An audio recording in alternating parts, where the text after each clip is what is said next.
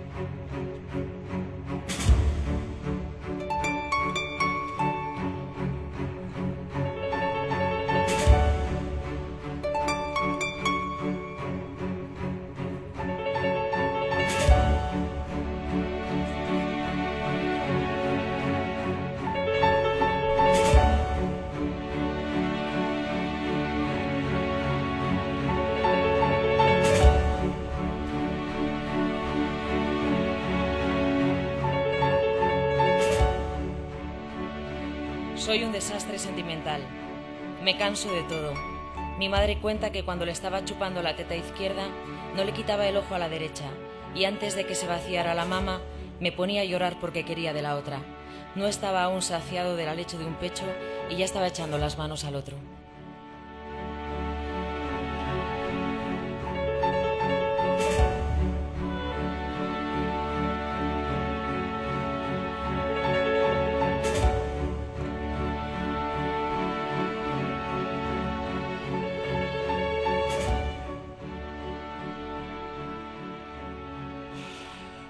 Bienvenidas, bienvenidos a la edición 314 de El hombre que se enamoró de la luna, aquí en la sintonía de M21 Radio en el 88.6 para todo Madrid y en M21 Radio para el resto del mundo. Estamos aquí grabando en el mejor estudio de radio que uno se puede imaginar, que es el Café La Palma de Madrid, con un público lunero como, como nunca habíamos visto antes, porque claro, han venido a la cita de un cartel súper especial porque hoy tenemos las canciones, las nuevas canciones de ese maravilloso artista que es Neumann. Hoy nos vamos a encontrar con dos músicos, pero que para mí son dos genios de entender la cultura y la música. Ellos son Feten Feten. Y lo que supone este cartel es reencontrarnos tanto con Neumann como con Diego Galaz, con Jorge Arribas, con Feten Feten y además con una de las personas que más huella nos han dejado en este tiempo, en este periplo lunero, porque es un verdadero placer y por eso este impactante aplauso es bien merecido, porque hoy la luna tiene el placer de reencontrarse con la gran Mara Torres.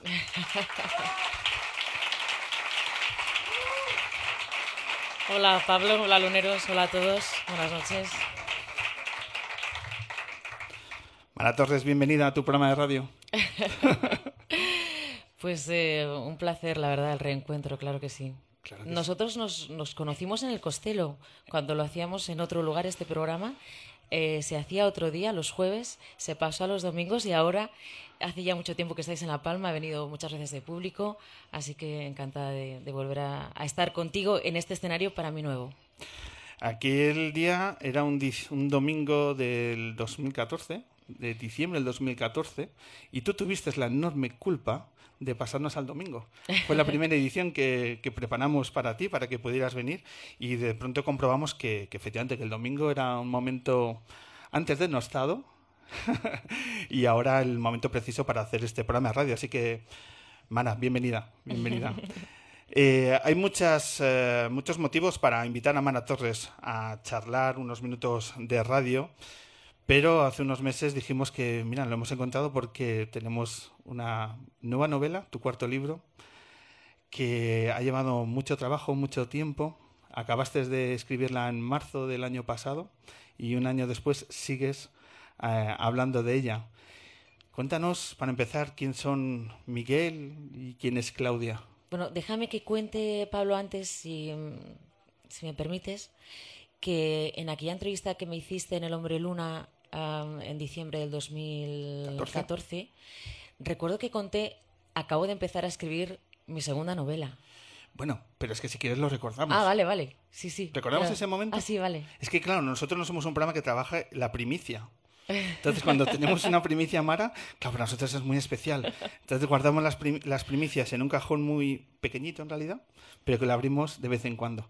Y lo hemos abierto para recordar ese momento, esa primicia lunera, A ver, que sonaba así. Primicia. Venga. He estado tres años sin escribir y empecé ayer. Y he escrito. A ver, público de Costello, todavía no ha acabado la novela, ¿vale? No sé si lo entendéis. Ella no quiere presión en el segundo libro, o sea, la gente ya está ahí. Y llevo seis folios. Por lo tanto, eh, sentidos, sentidos libros.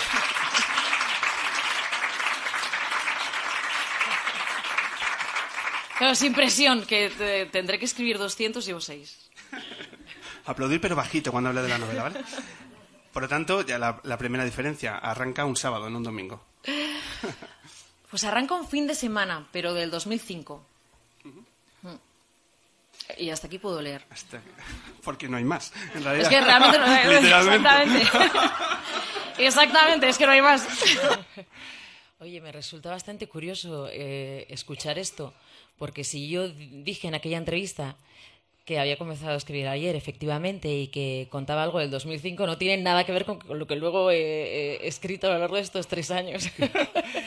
bueno, algo que ver tiene, porque mm, esa fecha, aunque no sale en la novela, es, es, es una de las, de las fechas con las que he trabajado. Pero había escrito seis folios, fíjate. ¿Qué habrán sido de aquellos seis folios?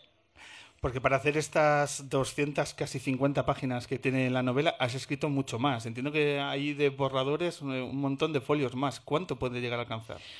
Una vez dije en una entrevista 800 y entonces eso ha ido creciendo y el otro día ya me decían, escribiste casi mil páginas para escribir luego este libro. Bueno, a ver, yo eh, escribo y borro constantemente y descarto, hago descartes mm, sin ningún miedo, sin, sin pena. Me da un poco de rabia porque he dedicado mucho, mucho a escribir cosas que luego no van a salir publicadas, pero lo que me interesa es que al lector le llegue una, una versión muy depurada y, quería que fuera muy sencilla. Entonces, claro, no, no sé esos seis folios si formaron parte de los descartes o están ahí, pero, pero sí, sí sé que, que empecé a mascullar la idea justo antes de venir a este programa. ¿Escribes a mano o escribes a ordenador? Bueno, escribo a ordenador y luego tengo tropecientos mil cuadernos encima de la mesa. En este caso, como tenía que... eh, cuento la historia de Miguel Martín durante 20 años, que me preguntabas antes quiénes, quiénes son Miguel y Claudia. Los Días Felices cuenta la historia de Miguel Martín eh, porque recibe una tarde de forma inesperada la llamada de una mujer que se llama Claudia. Y a partir de ese encuentro que dura 24 horas, se cuenta la vida de Miguel Martín de los últimos 20 años. ¿Por qué? Porque ellos se conocieron el día de su cumpleaños de hace 20 años.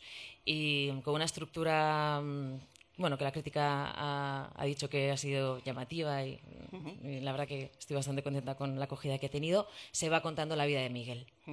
Es una historia sobre el amor, el amor platónico, sobre el paso del tiempo y que es muy difícil no sentirse identificado con, con alguno de los personajes porque los personajes podemos ser cualquiera de nosotros. Es decir, es una historia donde se habla de la vida de cada uno y donde es tan importante lo que se dice como lo que no se dice. Sí.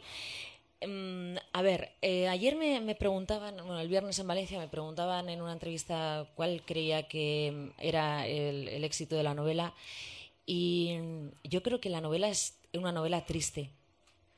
Aun teniendo un título tan positivo y una portada tan llamativa con la moto que a todos nos recuerda a cuando, no sé, yo, yo nunca tuve Vespa, ni Vespino, ni nada.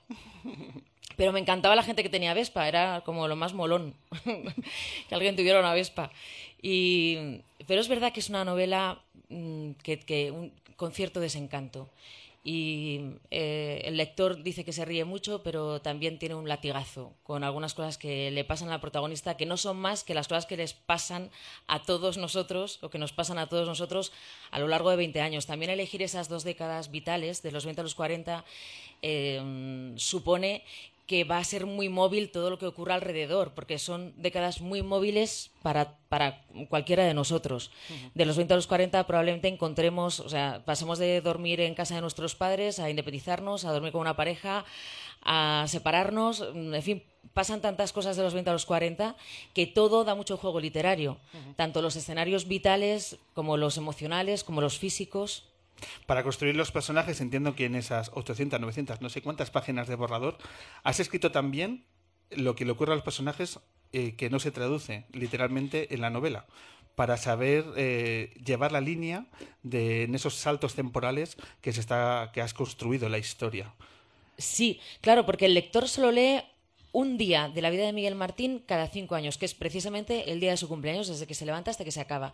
Entonces yo como autora necesitaba saber qué pasa durante esos cinco años que el lector no va a leer, pero tiene que entender. Tiene que haber una coherencia en el texto. Entonces, ¿qué tengo en esas 800 páginas de borradores? Toda la vida de Miguel y del resto de personajes durante esos años que el lector no va a encontrar, pero que yo como autora tengo que, tengo que conocer al detalle para mantener la coherencia, ¿no? El protagonista es Miguel, es por tanto un personaje masculino donde le enfrentas a uno de los retos que tiene es eh, explorar en sus sentimientos y en cómo los comparte. Es también uno de los retos que te ponías con este personaje, el hecho de romper esa masculinidad un poco más fría, más cerrada y sacar a una persona que está sufriendo por dentro y que también lo muestra. Sí.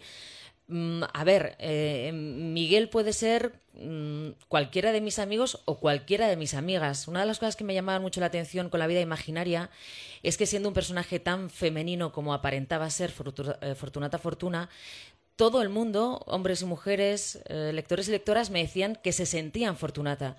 De modo que algo que ya intuía, pero pude comprobar, es que el mundo de los sentimientos es universal. Uno sufre igual cuando está esperando una llamada y no llega, si es hombre, si es mujer, si es él y espera la llamada de ella, si es él y espera la llamada de él, si es ella y espera la llamada de ella. Quiero decir que hablar de sentimientos es lo que hace universal mm, la literatura, las canciones y muchas cosas con las que nos sentimos identificados.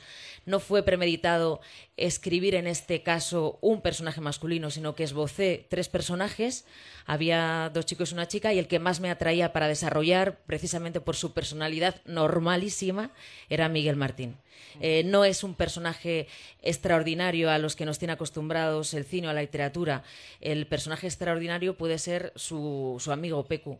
Pero Miguel es un personaje extraordinario en su normalidad. Es un tipo corriente, es un tipo que se pelea con, con sí mismo, que quiere entenderse, que no se entiende, pues como casi todos nosotros. Personajes. por menos yo. Personajes sencillos, pero que luego tienen la vida por detrás, con todo lo que eso supone. Escrito de una forma sencilla. Pero entiendo que escribir de una forma sencilla no es para nada fácil.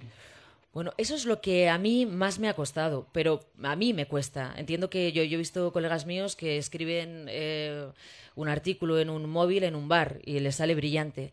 A mí eso no me pasa. Yo tardo mucho en encontrar una versión definitiva. De hecho, un colega me llamó el otro día, me hizo mucha gracia porque me dijo, oye, eh, que te necesita, necesito que escribas algo para la contra de mi libro. Y digo, ¿algo como, como qué? Y me dice, nada, una frase. Y digo, ¿pero para cuándo la quieres? Y me dijo, para mañana. Y dije, una frase para mañana, tío, a mí eso no me va a salir así. Total, que le envié siete versiones de frases. Y todavía de madrugada le decía, mira, haz tú el puzzle. Coge lo, que quieras del principio, lo que quieres del final. Y eran dos frases. Imagínate lo que has puesto para mí escribir una novela como esta. Me gustaría ser de las que escribe a la primera y a la primera le sale bien. Pero yo tardo mucho, corrijo mucho. Hago muchas versiones hasta que encuentro la que te decía antes, la depurada, que para mí es la sencilla. Por ejemplo, en, las, en, esos, en esos folios de descarte hay muchísimas descripciones, tanto de la casa como de la ciudad donde viven, de la calle, eh, de la, de la guardilla en la que se desarrolla la acción. Y luego y luego pienso que una vez que ya lo he escrito para mí, luego los personajes, solamente contándolo entre ellos, hablando entre ellos, yo no tengo que describir que la cocina y el salón están unidos si describo una escena en la que está en el sofá y se levanta y va a la cocina y va detrás de la barra del bar, eh, de la barra que tiene la cocina. No tengo que hacer una descripción como si fuera eh, idealista para vender esa casa, no pero yo tengo que tenerla en mi cabeza, ¿no? Entonces, en eso, eh, cuando digo que, que, intento hacer textos sencillos es porque quiero que el, lector, en la medida de lo posible, no lo quiera soltar, que lo vea tan fácil de leer que diga, bueno, en dos días me lo termino. y no sé qué hay de la novela apartada. Y siendo tan meticulosa, cuando llega el momento de decir, ya está, hasta aquí hasta aquí está la fase de, escritura del libro. ¿Cómo te das cuenta que, la novela está acabada? Nunca, nunca, no, no, no. De hecho, todavía, mira, es que me da miedo, la estoy viendo y me da miedo. Porque si la releo, digo, joder, tenía que haber metido aquí esto, aquí lo otro, tal, no sé qué, este, este punto está mal puesto, está como a me sobra. O sea, para, yo lo paso verdaderamente mal, si es una tortura. Y de hecho, he estado tres años escribiéndola, también trabajo nueve horas en televisión española, así que tengo poco tiempo al día, pero cuando estoy en periodo de, escritura... Mm, pues prácticamente desde las me levanto a las 9, aunque me haya costado a las 2 de la mañana, me pongo a escribir hasta que tengo que ver el telediario y me voy a la tele y es una cosa, sobre todo el último año, casi enfermiza. Para mí y para la gente que me rodea, claro, porque al final acabo teniéndoles poniéndoles a todos la cabeza como un bombo. Porque luego yo tampoco me guardo las cosas. Yo no soy de la que no, no lo cuenta, yo se lo cuento a todo el mundo, con todo detalle. Y entonces todo el mundo acaba conociendo a Miguel, a Claudia, a Pecu, que es una plastatia. o sea, soy muy coñazo, la verdad. ¿Has perdido amistad después de esta novela o qué? Casi, casi. ¿no? Oye, cuesta el hecho de, al estar rodeada de, gente del mundo de la literatura, el periodismo, eh, ¿Cuesta abstraerse, decir qué dirán de mi novela todo el círculo que me rodea a nivel profesional y de amistades y pensar solo en el lector o eso? Bueno, cuando hice La vida Vamos a ver, es que no tiene nada que ver escribir una primera novela y ganar un premio como el finalista del planeta, que primero acorta de una forma alucinante el, que un autor publique una novela, porque ganar ese premio eh, supone que la novela se dispara a todas las librerías y probablemente esté en todas las casas en Navidad, cuando has ganado un premio en, en octubre. Es un camino que a la gran mayoría, a todos los escritores les cuesta años transitan, buscan lectores, eh, convencen a editoriales. Yo reconozco que fui muy, muy afortunada. Siempre, siempre doy gracias al jurado. El otro día en Asturias me presentó el libro Ángeles Caso que, y decía, yo defendía la novela en, el jurado porque era miembro del jurado. Y le digo, de verdad que para mí es el mejor regalo profesional que me han hecho nunca, porque eso sí que lo entiendo como un regalo. Y es verdad que luego me parecía como que tenía que justificar que con la vida imaginaria y una primera novela hubiera ganado un planeta y acabé un poco cansada de tener que justificarlo. Así que, bueno, yo no firmé nada con Planeta, eh, les dije, necesito, no sé si volver a escribir nunca más. Yo solo había escrito una novela y no tenía otras en el cajón ni nada que se les pareciera, se le pareciera a, nada que, que, fuera a ser publicado ni por asomo. Y entonces dije, lo que pasa es que cuando tenga una novela me comprometo a que vais a ser los primeros en leerla. Y la, versión que recibieron es prácticamente la que sale publicada. Yo necesitaba quitarme la expectación que había creado el finalista del planeta, necesitaba quitarme el escribir para la crítica o el escribir para mis colegas periodistas o el escribir para otros autores mm, necesitaba escribir. Solamente tenía una. Sí, es verdad que, que, quería que el lector de la vida imaginaria reconociera mi forma de escribir en los días felices. Es, lo único que me importaba. Pero todo lo demás necesitaba quitarme ese lastre porque es que si no, no, escribes con libertad. ¿Qué te ha dicho Luis García Montero de la novela? Bueno, pues fue uno de los primeros que me llamó. Y, ah, no sabes la ilusión que me hizo, porque yo no sabía que le habían enviado la novela. Y, me, llamó y pensaba que me amaba para, para, cualquier cosa, no sé, para otra cosa. Y entonces me dijo, oye, nada, que acabo de leer tu novela. Y la verdad que lo que me dijo es, me lo guardo para mí, pero fue muy, muy emocionante. Estás en, una... Eh, eh, perdón, estamos, estás haciendo un mogollón de actividades, de presentaciones, de eventos, acercando a tus lectores tu novela en eventos muy cercanos, donde tienes un contacto eh, muy próximo con, todos tus lectores por muchas ciudades. Tu agenda. Yo voy como el baúl de Piquer. más o menos. Casi, ¿Cuántas, más. ¿Cuántas presentaciones, cuántas entrevistas has podido estar haciendo? A ver, pues yo creo que desde octubre he podido ir a 20 ciudades. Es que está aquí Fátima, mi jefa de prensa, que me acompaña. Y esta debe ser la entrevista número 300. 303 hemos contado. 314. 14. 14. Bueno, suben. Eh, tengo un amigo que ha publicado su primer libro y está empezando a cerrar también presentaciones de una forma más modesta. ¿Qué consejo le darías para, para acometer el reto de, presentar una novela? para mí lo más bonito de la gira de promoción es el encuentro con los lectores.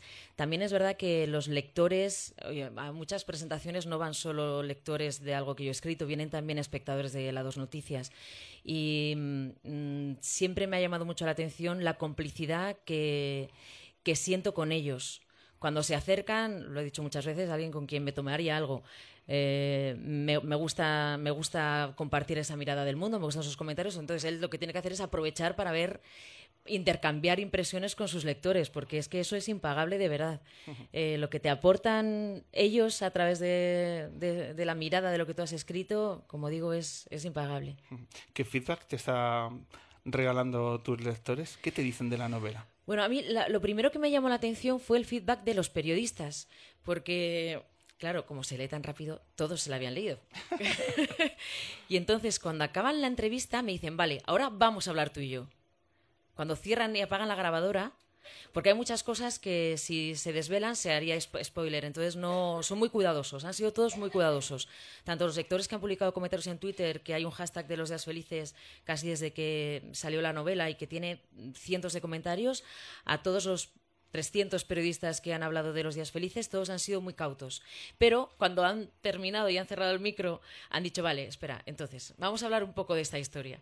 Y, y a ver, ¿cómo hablas del amor en la novela? ¿Cómo hablo del amor, del desamor, de, ese amor no es amor platónico en el sentido de un amor inalcanzable de alguien a quien no vas a conocer nunca, sino ese amor que queda colgado en la línea del tiempo, porque esa relación no salió adelante, porque uno no se atrevió, porque erais amigos y preferisteis mantener esa relación como amistad sabiendo que había deseo sexual por parte de los dos. O, porque uno de los dos no se atrevió a dar el paso de separarse si estaba comprometido. Esos amores que quedan en nuestra vida no consumados, no hechos realidad, el tiempo acaba siendo muy benévolo con ellos, porque para nosotros acaban siendo una isla en la que refugiarnos cuando las cosas no van bien en nuestra vida sentimental y cuando tú tienes una pareja a largo plazo, pues probablemente tengas muchas subidas y bajadas y muchos vaivenes y mm, crisis.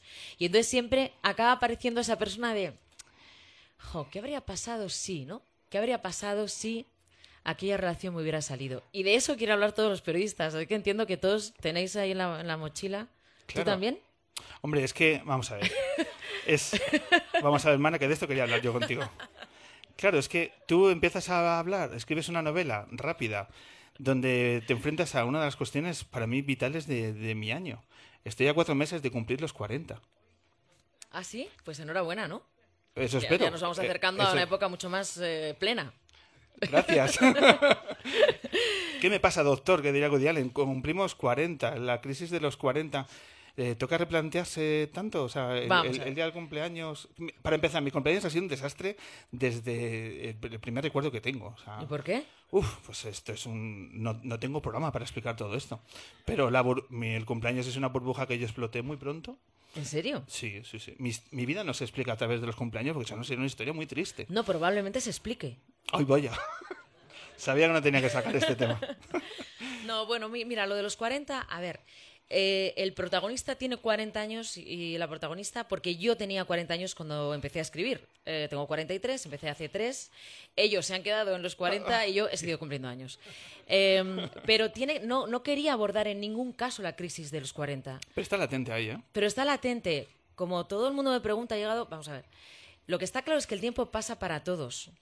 Y el tema del paso del tiempo lo han abordado los, los poetas, los filósofos, los antropólogos y los biólogos desde hace miles de años es imposible que no nos preocupe a nosotros, cuando es inherente al ser humano que se preocupe por el paso del tiempo.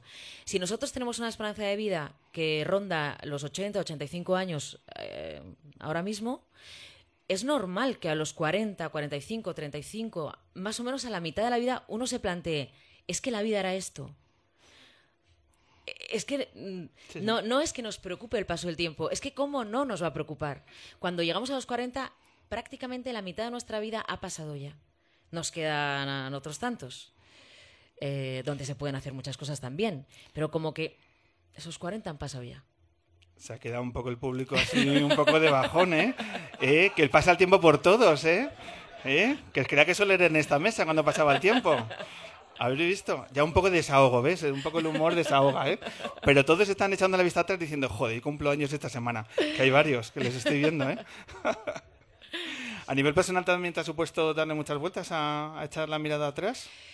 Eh, mira, yo hablo con una amiga, con, con una amiga que somos, eh, estudiamos juntas en el instituto, en segundo coincidimos, en el Ramiro de Maeztu, y somos amigas desde entonces. Y de la misma generación, las dos somos del 74. Hay una cosa, y hablamos mucho de, de- del paso del tiempo, ¿no? Tengo una arruga aquí, tengo una arruga acá, tengo canas. Bueno, hablamos del paso del tiempo en el, en el sentido casi, te diré, abstracto de la palabra. Y como yo dejo de convertirlo en abstracto y lo hago real, es cuando digo, tía, cuando yo tenía 20 años, 25, 30 y 35, siempre pensaba que cualquier día lo dejaba todo y me iba a montar un chiringuito en la playa. Es una cosa que he dicho desde que tengo uso de la razón. de- uso de razón. Bueno, pues ya no lo digo. ¿Por qué? Ya no lo digo. ¿Por qué? Porque me da la sensación de que, de que hacerme mayor a mí me pone límites. Ya sé, una vez hablé con una bióloga que estaba trabajando en Nueva York en un laboratorio y me decía, pero a ver, si yo fui a, a partir de los 40, fue cuando me fui con mis hijos ahí al instituto de no sé cuántos y tal y cual. Vale, estupendo, enhorabuena. A mí me cuesta tomar esa decisión, a mí ahora me costaría romper con todo. No digo que no me pueda pasar, digo que eso que decía hace 10 años, va, no hay nada que me ate a ningún lado, de pronto estoy cómoda con el entorno que tengo y romperlo me costaría, la verdad que me costaría. Me encantaría decirte lo que dicen estos de españoles por el mundo, madrileños por el mundo, que les ves y de por qué no me ha pasado a mí. Vale, pues a mí no me ha pasado y ya es difícil que me pase. Creo que, ¿no? Tú vas construyendo cosas y cuando las tienes construidas no es fácil que, que quieras romper con todo y dejarlo. Eso es para mí crecer. Que las piezas encajen, ¿no? Que vayan encajando. sí. O al menos intentarlo. Sí, como la frase de mi, mi amigo autor, el pobre, debe estar todavía haciendo el puzzle. ¿Dónde pongo la primera palabra? ¿Dónde la segunda?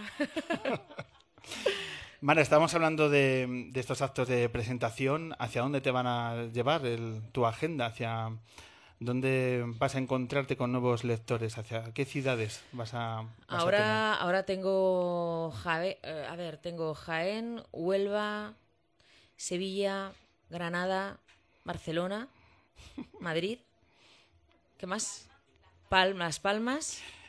El hecho de, de tener detrás una editorial como Planeta, eh, ¿cerráis los ojos y soñáis con saltar el charco, ir a Latinoamérica y, y acercar la novela? ¿Y esa posibilidad?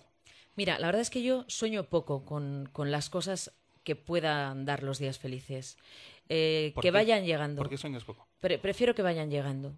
Mm, sí, prefiero que vayan llegando. Sé que con, con La vida imaginaria publicamos en un montón de países de Latinoamérica. Alemania compró los derechos de los días felices la primera semana que salió la novela. Hay algunos países europeos que están interesados en ella. Pero mm, una vez que ya, a mí, yo siempre decía, pasé de, imaginaos que pasé de hacer un programa con un millón de espectadores, de, de oyentes, que era el hablar por hablar, a un programa mm, con un 2% de Sare en la televisión. Y cuando me preguntaban cómo había sido ese paso de hacer algo muy multitudinario a hacer una cosa muy pequeña, yo siempre decía, a mí me interesan los oyentes, los lectores, los espectadores, uno al lado del otro, no uno detrás del otro. Entonces, eh, es, esto es lo que me gusta, ¿no? Mm, Cuando, cuando no sé, eh, luego hay una, estoy en las presentaciones, hay una firma de libros, hay mucha gente que no lo ha leído y lo compara por primera vez y se lo lleva ya firmado, pero hay gente que ya lo ha leído y lo trae. Ver la emoción, que ah, no sé, es que a la gente también se le, se aguan los ojillos, ¿no? Mm, Como decía Joaquín Reyes, que lo presentó en Madrid, decía, se me perlaron los ojitos. pues ver esa emoción, va, ya, ya te merece la pena. Que es- luego encima pueda llegar a un montón de lectores en el mundo, pues bien. Es más importante lo que te dice la gente que no cuánta gente te lo dice. Sí, sí, sí. No ser resultadistas, ¿no? A- Sí. A la hora de escribir una novela. Mara, teníamos preparado eh, una sorpresa para justo este momento, pero la radio es así y tal, y al final no lo hemos podido rematar como nos hubiese gustado, pero aún así, eh, esa persona que iba a estar aquí con nosotros nos ha dejado un guiño para, para ti y nos ha dicho, ya que no puedo ir in situ, eh, ¿puedo hacer un par de preguntas que tengo a Mara Torres eh, en, la, en la mente y que todavía no he tenido la oportunidad de, de hacérselas? ¿Me dejáis? Y claro, nosotros somos, ante todo, somos buena gente, o al menos lo intentamos y hemos dicho, por supuesto. ¿Ah, sí? Nos la mandas y se la acercamos. Es una persona que trabajó contigo en el año 2010, que tiene una voz súper reconocible y que no hace falta que le presente, sobre todo porque lo hace él. Hola Mara, ¿qué tal? Soy El Chollín. Nada, primero felicitarte por tu nuevo libro, desearte suerte y también, eh, bueno, decirte que, que lo pasé muy bien compartiendo con vosotros esa temporada ahí en el telediario de la 2 cuando me dejaste ir rapear un, un ratito. Fue, fue algo que no olvidaré. Dicho esto, Germán me ha dado la posibilidad de, de enviarte un par de preguntas. Y aquí va la primera. Tú que llevas toda la vida eh, delante de gente intentando sacarle información, ¿cómo se está más cómodo? ¿Preguntando o respondiendo? Las dos cosas. Tienes que elegir, mana, por Dios. Pero qué manía, que tenemos que elegir todo. con, lo que, con, lo, con lo que a mí me gusta dudar. Pues no, eh, las dos cosas. Se va a enfadar el chollín, ¿eh? Me- pero mira, me gustó, me ha, gustado mucho que entre Chollín porque eh, él fue uno de los ejemplos de que las dos noticias era un, programa muy innovador. Digo era porque ahora lo somos menos, tenemos, tenemos pocos recursos, pero, pero es verdad que lo ha sido siempre. Y llevar a un rapero cuando el rap todavía era eh, estaba en, no- la, en la ultratumba de, la- de las ciudades, ¿no? O sea, el rap no era lo que es ahora, ni tenía el reconocimiento bestial que tiene ahora. Y a nosotros nos parecía que, el rap tenía un, un algo de ir contracorriente. Por eso me, ha molestado infinitamente que haya metido a Baltonic en, en la cárcel. Es que, eh, ¿qué va a ser la cultura si no es crítica con el poder? No tiene sentido, porque el sentido último y casi primero de la cultura es que sea crítica con, la sociedad que le rodea y eso no solo, no solo incluye al poder, sino de manera directa a los poderosos. Y, y es verdad que el, el rap ha sido siempre así, muy reivindicativo y muy cañero. Y Chollín nos hacía su versión de, de la semana, de la actualidad de la semana. ¿Cómo acababa esa? eh, tenía como una muletilla al final. Soy Chollín, ¿cómo era? No, no lo recuerdo. Ah. Sí, he estado revisando alguno de esos resúmenes que, que él hacía acompañado de, Sí. de un DJ. Y, y eso, hacía el resumen de las noticias de, de la semana a través de, de una pieza que, que él cantaba y que, bueno, supuso, pues yo creo que eso, poner en el foco a una hora esta semana denostada, eh, bueno, facción de, de nuestra música que tan injustamente está siendo tratada, no porque guste más o menos, sino por es un ejercicio de libertad de expresión. Esto no son no se aborda el tema de los gustos, sino el tema de las libertades, que es todavía mucho más complejo y, más difícil de asumir, ¿no? Que, que en este país, en una misma semana, hemos visto cómo se manda a prisión a un rapero, se suspende cautelarmente una novela. Y tenemos más ejemplos, claro, con Se portada quita un, un- un cuadro Un antes cuadro de que se inaugure de Arco. Santiago Sierra. Ujú. Hemos visto portadas de, de revistas que también han sido clausuradas. Sí. Eh, da un poco de escalofrío, ¿no? La vertiente que está derivando la libertad de expresión en este país. Muchas A veces- ver, tenemos que pensar dónde está el origen de eso. El origen de eso está en una ley que se llama Ley eh, de Seguridad Ciudadana, en virtud de la cual, la llamada Ley Mordaza, eh, eh, que ha intentado derogarse mm, el PSOE y me parece que el PNV intentaron derogarla en su día y, y, en cambio los jueces siguen aplicándola. De modo que la responsabilidad es de todos. Es que no es, no es el juez aplica la norma. Hay que pensar quiénes han hecho esa norma. ¿Y desde dónde se sustenta Exacto. esa norma?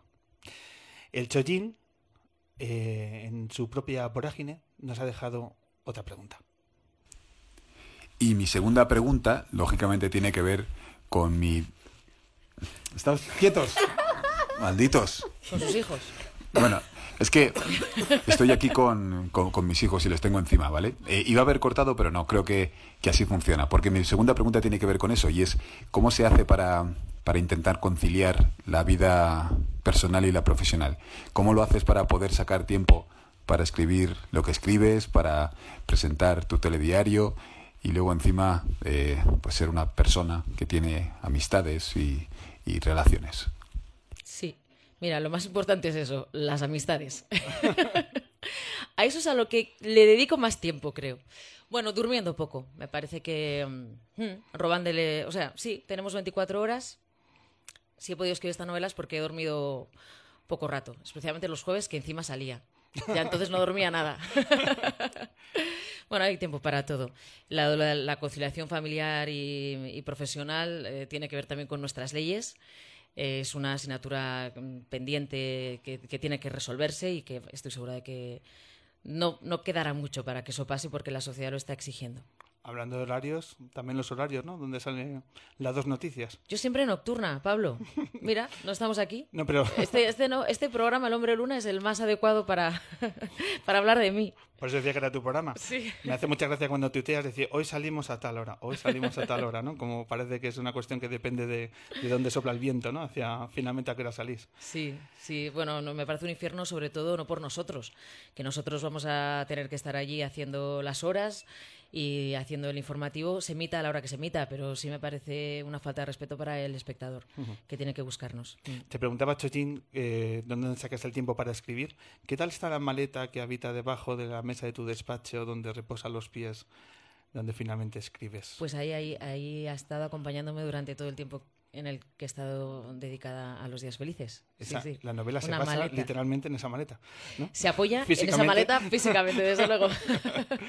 He visto que tu vocación también no es la de escribir, que también, sino la de lectora. Recomiéndanos eh, libros. ¿Qué libros ahora mismo te estás leyendo o cuál nos gusta- te gustaría compartir con nuestros oyentes? Bueno, no te vas a creer cuál me estoy leyendo. Me estoy leyendo Alta Fidelidad, de que probablemente visteis toda la, todos la película, ¿no? En, en su día. Pues el libro es una joya. Cayó en mis, bueno, cayó en mis manos, ¿no? Fui a casa de mis padres y, y en una de estas mudanzas en las que las hermanas llevamos ahí parte de los libros que teníamos, lo encontré. Y dije, bueno, voy a ver qué tal. Y me, me- me gusta muchísimo la forma que tiene de escribir eh, este autor. Estoy descubriendo todo lo que no se puede ver en la película y me está haciendo pasar muy buen rato. Y aprendiendo un montón de música. Sí, tampoco es que la aprendes, porque claro, la tienes que oír. Bueno, Y, eh, cla- y, eh, claro, ese paso tu ejercicio Spotify ahí al lado y Sí, tal, tus pero pies ese- sobre la maleta y déjale. me, me da rabia porque ese ejercicio nunca lo hago. Leo como dando por sabido cosas. O sea, da nombres de autores, de músicos, de grupos, de grupazos, de clasicazos. Y no os busco. Pues debería, No, porque debería, es, es la novela perfecta sí, para complementarla. Bueno, en la peli ya sale todo eso, es verdad. Y para acabar, como no quieres presión sobre el siguiente libro, sobre la siguiente novela, no va por ahí la última pregunta. O quizás sí. No, no, ¿Te, mejor te- que no. ¿Te ves algún día escribiendo un libro de tu amada poesía? No, no, no, no. Eso lo tengo clarísimo. ¿Qué sería te has puesto? Para mí la poesía es un género mayor. ¿La que más devoras como lectora? Sí, la que más mm, devoro y he devorado y creo que devoraré. Eh, no se trata de escribir en, en frases cortas, que a veces lo parece, ¿no? Ahora que este- ahora se ha puesto muy de moda, el- la poesía exige, es matemática pura, exige pausas, musicalidad, silencios, exige que conozcas bien todos los mm, géneros y las figuras literarias, que las utilices continuo. Y, como te digo, eh, para mí la poesía es a la literatura lo que la música clásica a la música. Bueno, eh, bendita comparación. Eh, bueno, pues no quiero preguntarte si habrá novela, una novela más o no, eso lo dejamos ahí. Pero lo que sí habrá seguro en el futuro es una nueva oportunidad para compartir minutos de radio que para nosotros y para mí personalmente siempre suponen un placer inmenso. Bueno, ha sido un placer el reencuentro, Pablo, de verdad. Y eh, gracias a todos por, por venir. Y tengo muchas ganas de ver a Feten Feten y a Neumann, que, que los admiro mucho. Pues quédate por aquí y disfruta de estos auténticos genios. Mana Torres, muchísimas gracias. Gracias.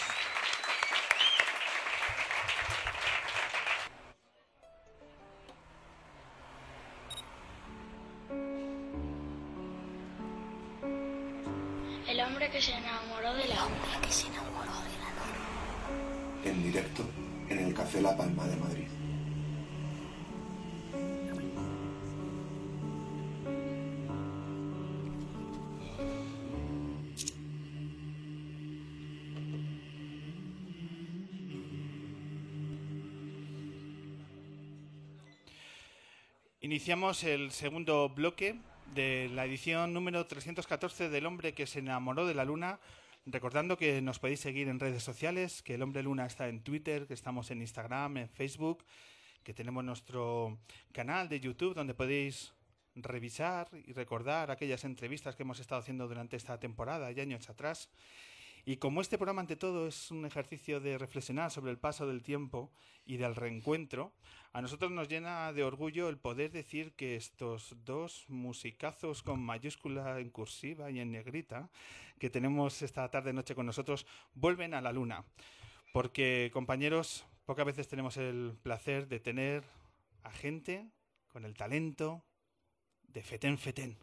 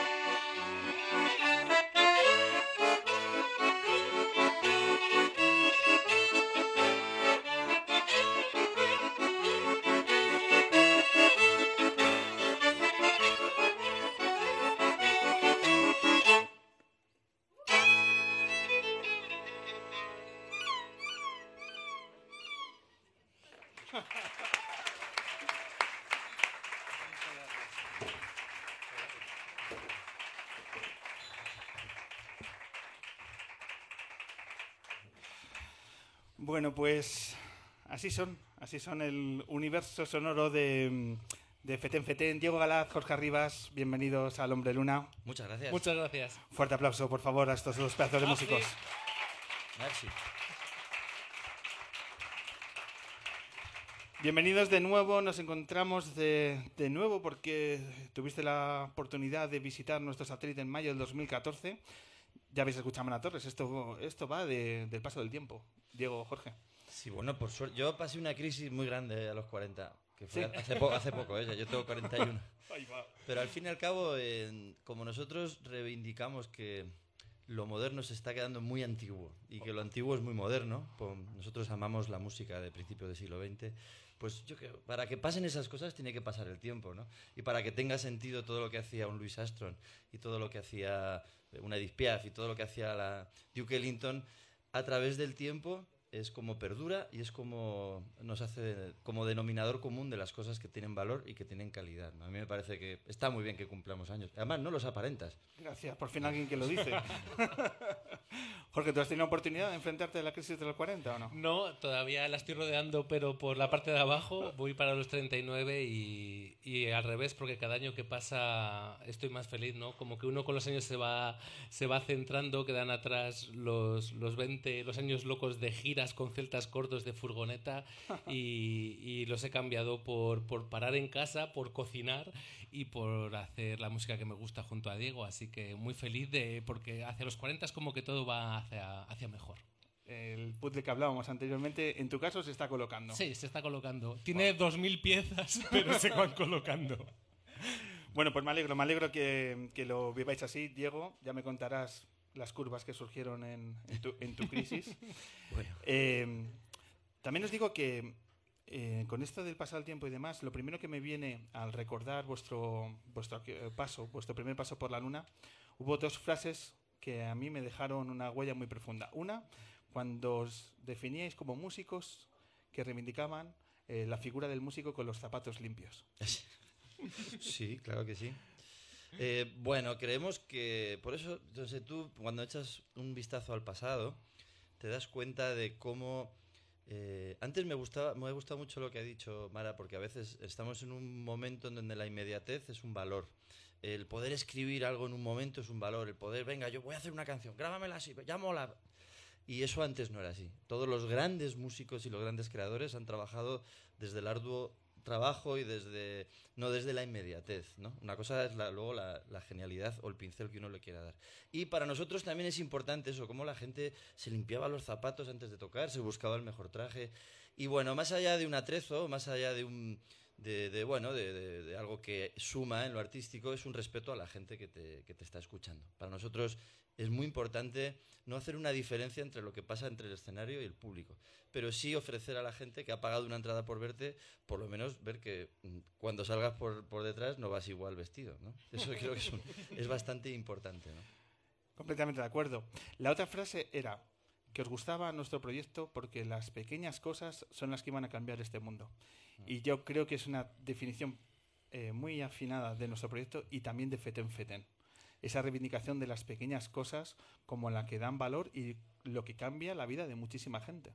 Sí, nosotros lo, vimos así desde que iniciamos el proyecto, ¿no? Además, nosotros partíamos de, de hacer música en cosas más grandes y al final tanto reivindicar hacer las cosas de otra forma pues todo empieza por no por empezar uno por su semillita en su círculo cercano a todos los niveles y nosotros en el caso de la música pues hemos visto desde el 2008 que empezamos con el proyecto a que esa semilla y el cuidar lo, pequeño pues, pues nos ha hecho ahora vivir de nuestro oficio, de lo que más amamos y de una forma muy digna y con un respeto ¿no? hacia, hacia la música, el oficio e intentamos llevar eso pues a nuestro ámbito cercano con el resto de cosas. ¿no? Y yo creo que eh, todo empieza por ahí y si realmente no empieza por ahí, yo nosotros creemos que tiene que empezar por ahí porque es la única forma de, de cambiar las cosas, ¿no? empezando cada uno desde, desde, lo, desde dentro.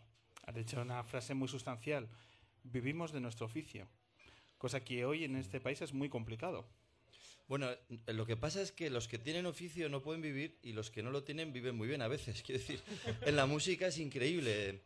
Eh, los colores y los gustos están, pero hasta hace muy pocas décadas los oficios estaban. Componía quien componía, tocaba quien sabía tocar, eh, hacía la portada quien la sabía hacer era locutor quien sacaba su oposición de locutor. Quiero decir, al fin y al cabo, eh, las genialidades, el virtuosismo, o lo que hablamos también de la inmediatez, o la capacidad de hacer algo que sorprenda y emociona a la gente, no está reñido con un oficio. Y los oficios han movido el mundo.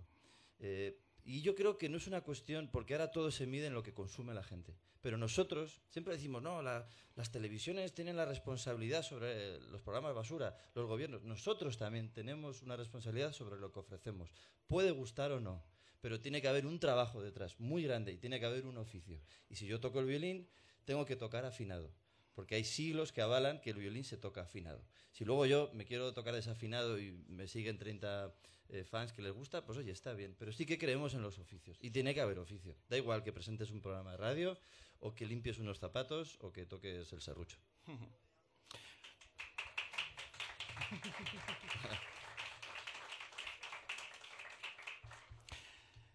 Esta aventura arrancó en el 2008, como comentaba eh, Jorge. ¿En qué momento se encuentra ahora mismo Feten Feten? ¿En qué momento nos cruzamos? Pues estamos ahora mismo en un, un, momento muy bueno, ¿no? Porque después de haber hecho el disco de cantables que, que publicamos después de, de, además de estar contigo en el programa, ¿no? Y de tener la gran suerte de, de repente, pues de una música instrumental minoritaria, pues a tener la suerte de que Jorge Dressler o Julieta Venegas, Natalia Lafourcade, Rosalén, ¿no? Que hubiera 12 joyitas de cantantes muy generosos, pues como Fito y como todos que colaboraran. Ahora queremos de nuevo retomar el trabajo instrumental y hacer un cuarto disco de estudio y justo estamos, estamos ahí ahora. Sí. ¿En qué momento estáis? Eh... En el momento creativo y de esa parte, ¿no? Como decía antes Mara, ahora estamos con los temas, eh, pues escribiendo arreglos, lo grabamos, lo escuchamos, pues mira, esto funciona. Incluso hay veces que yo le una idea a Diego y lo bonito de hacer el proyecto entre los dos es que él de repente me dice, Jorge, esto por aquí, entonces me ayuda a no ser tan previsible en un tipo de arreglos como yo los hago o en algo que a lo mejor pues me da otra, una frescura, o yo llevo una idea que digo, bueno, pero esto no me gusta mucho, y de repente él le hace un arreglo a esa idea y le da un color que yo nunca le daría. Entonces estamos en esa parte creativa, que quizás es la más bonita, pero también la más dura, porque sí, estamos en la, crisis, la crisis, de los 40 también. claro, claro, que eso también. eh, ¿Cuándo tenéis más o menos previstos? ¿Ponéis plazos o que esa fase creativa os domine y que no pongáis ningún tipo de límite temporal a vuestra creación. Bueno, plazos tiene que haber, pero no, no, nos, no hay...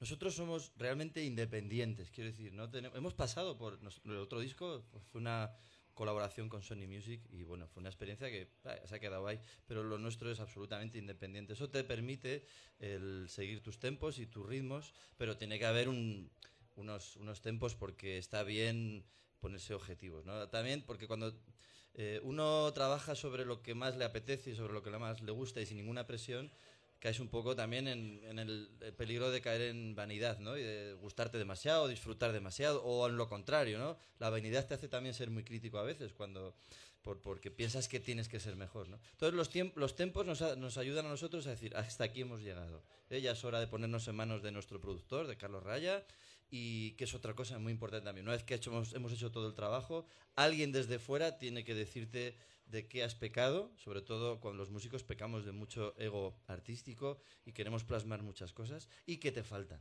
Por eso los tempos también, para cuando trabajas con otro tipo de, de, de personas en el proyecto, pues son necesarios. Pero bueno, mucho relax.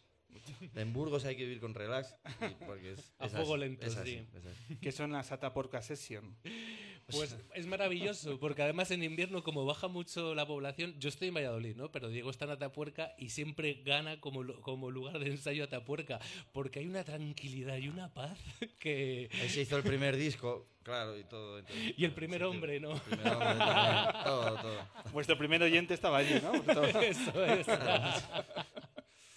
Bueno, al fin y al cabo parece onírico, ¿no? Pero la, y un poco romántico, pero esos lugares tienen algo especial. Yo no me, me fui a vivir por casualidad a, a Tapuerca, pero bueno, y porque mi, mi pinta, pues también siempre estás más acorde al entorno. Pero mimetizado sí con el entorno. Sí, pero cualquier. Yo creo que para el proceso creativo. Yo he vivido en Madrid 12 años. Madrid me dio todo: la oportunidad de ser músico, de trabajar con muchísimos artistas.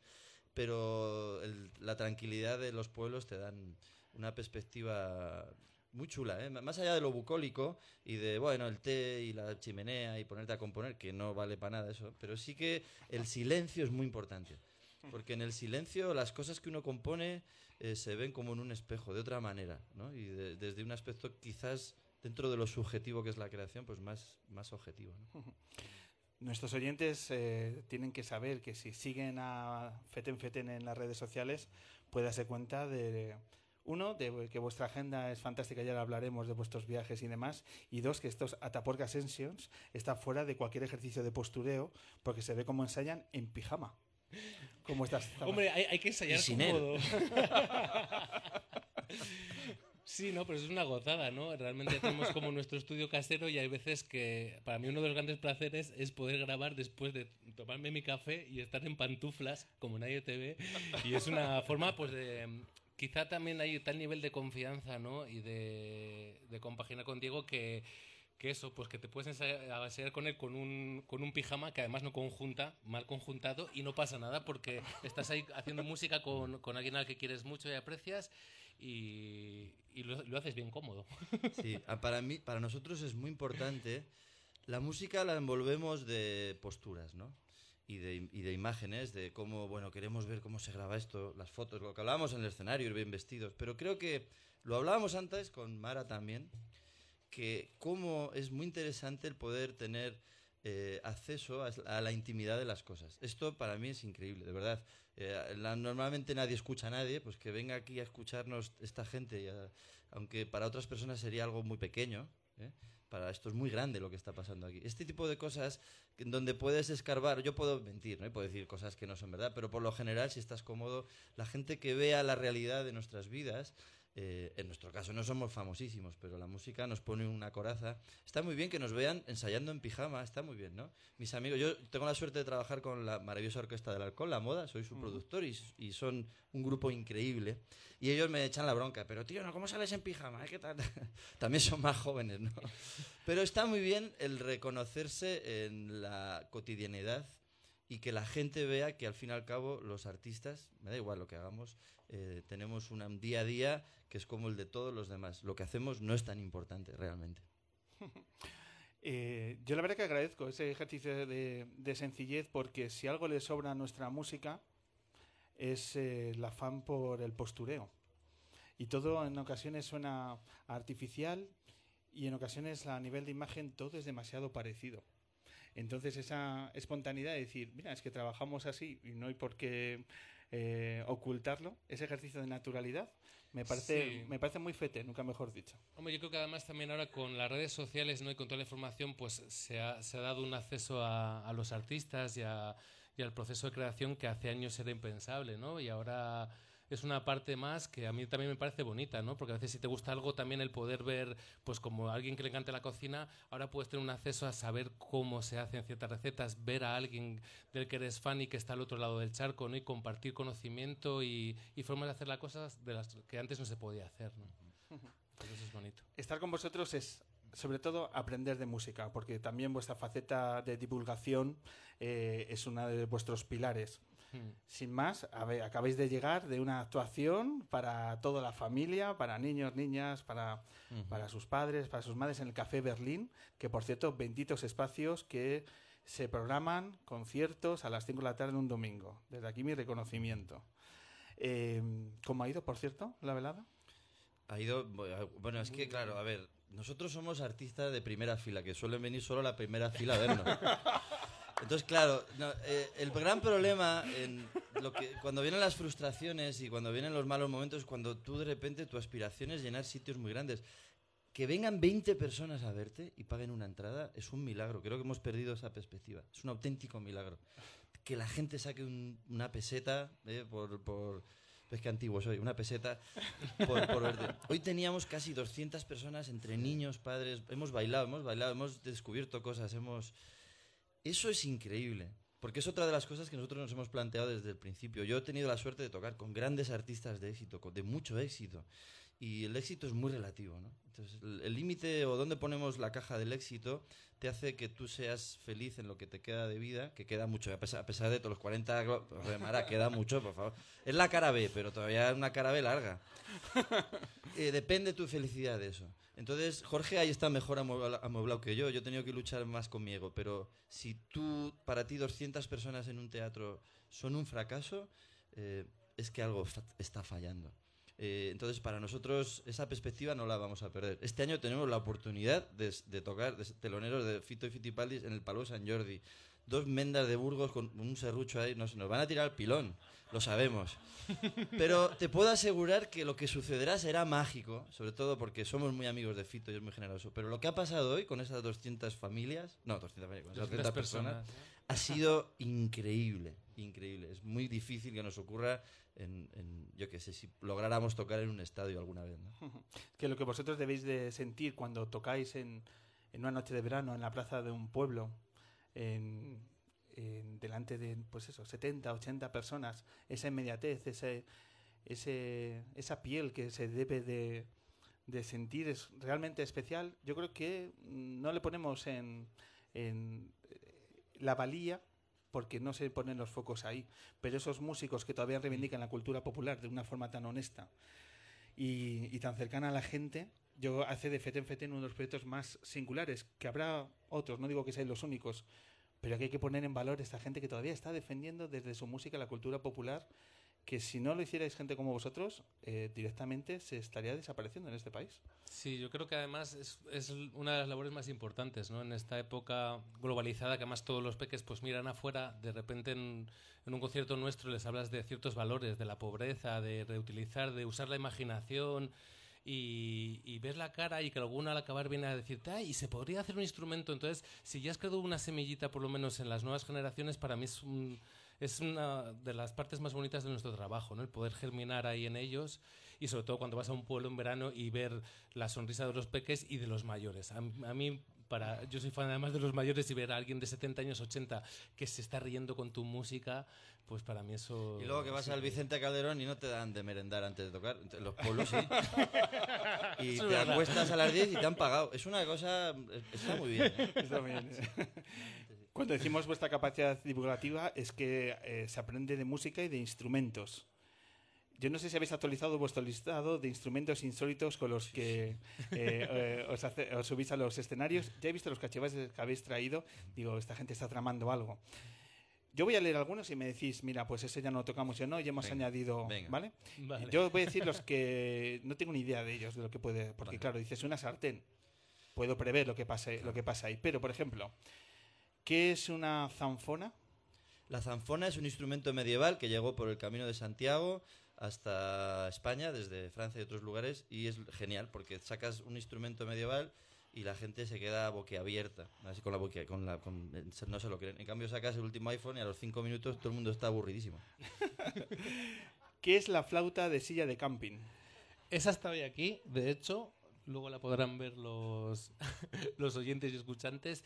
Y es una, una, silla de camping que el gran Xavi Lozano, un musicazo amigo nuestro, pues le hizo seis agujeros y lo convirtió en una flauta. Eso sí, el primer día no sonaba ni para atrás y le tuve que echar unas cuantas horas y ahora suena como, como un pícolo, suena aflautado. Luego, luego tocaremos algo para que lo puedan escuchar.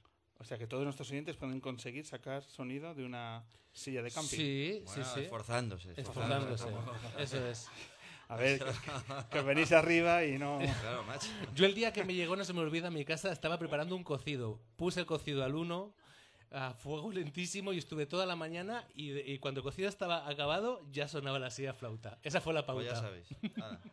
Pero tiene que ser a fuego lento y despumando, para descansar de soplar un rato.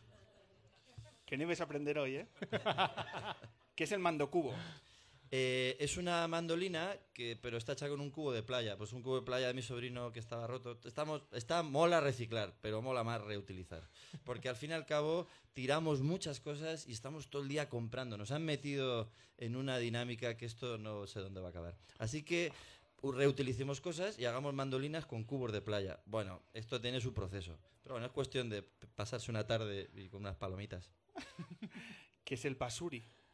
El basuri es una eh, está inspirado en el bansuri, que es una flauta india, pero hemos cogido esa, esas mismas medidas del, del bansuri y lo hemos puesto en una escoba, en un palo de escoba, entonces pues se llama basuri, porque sirve también para...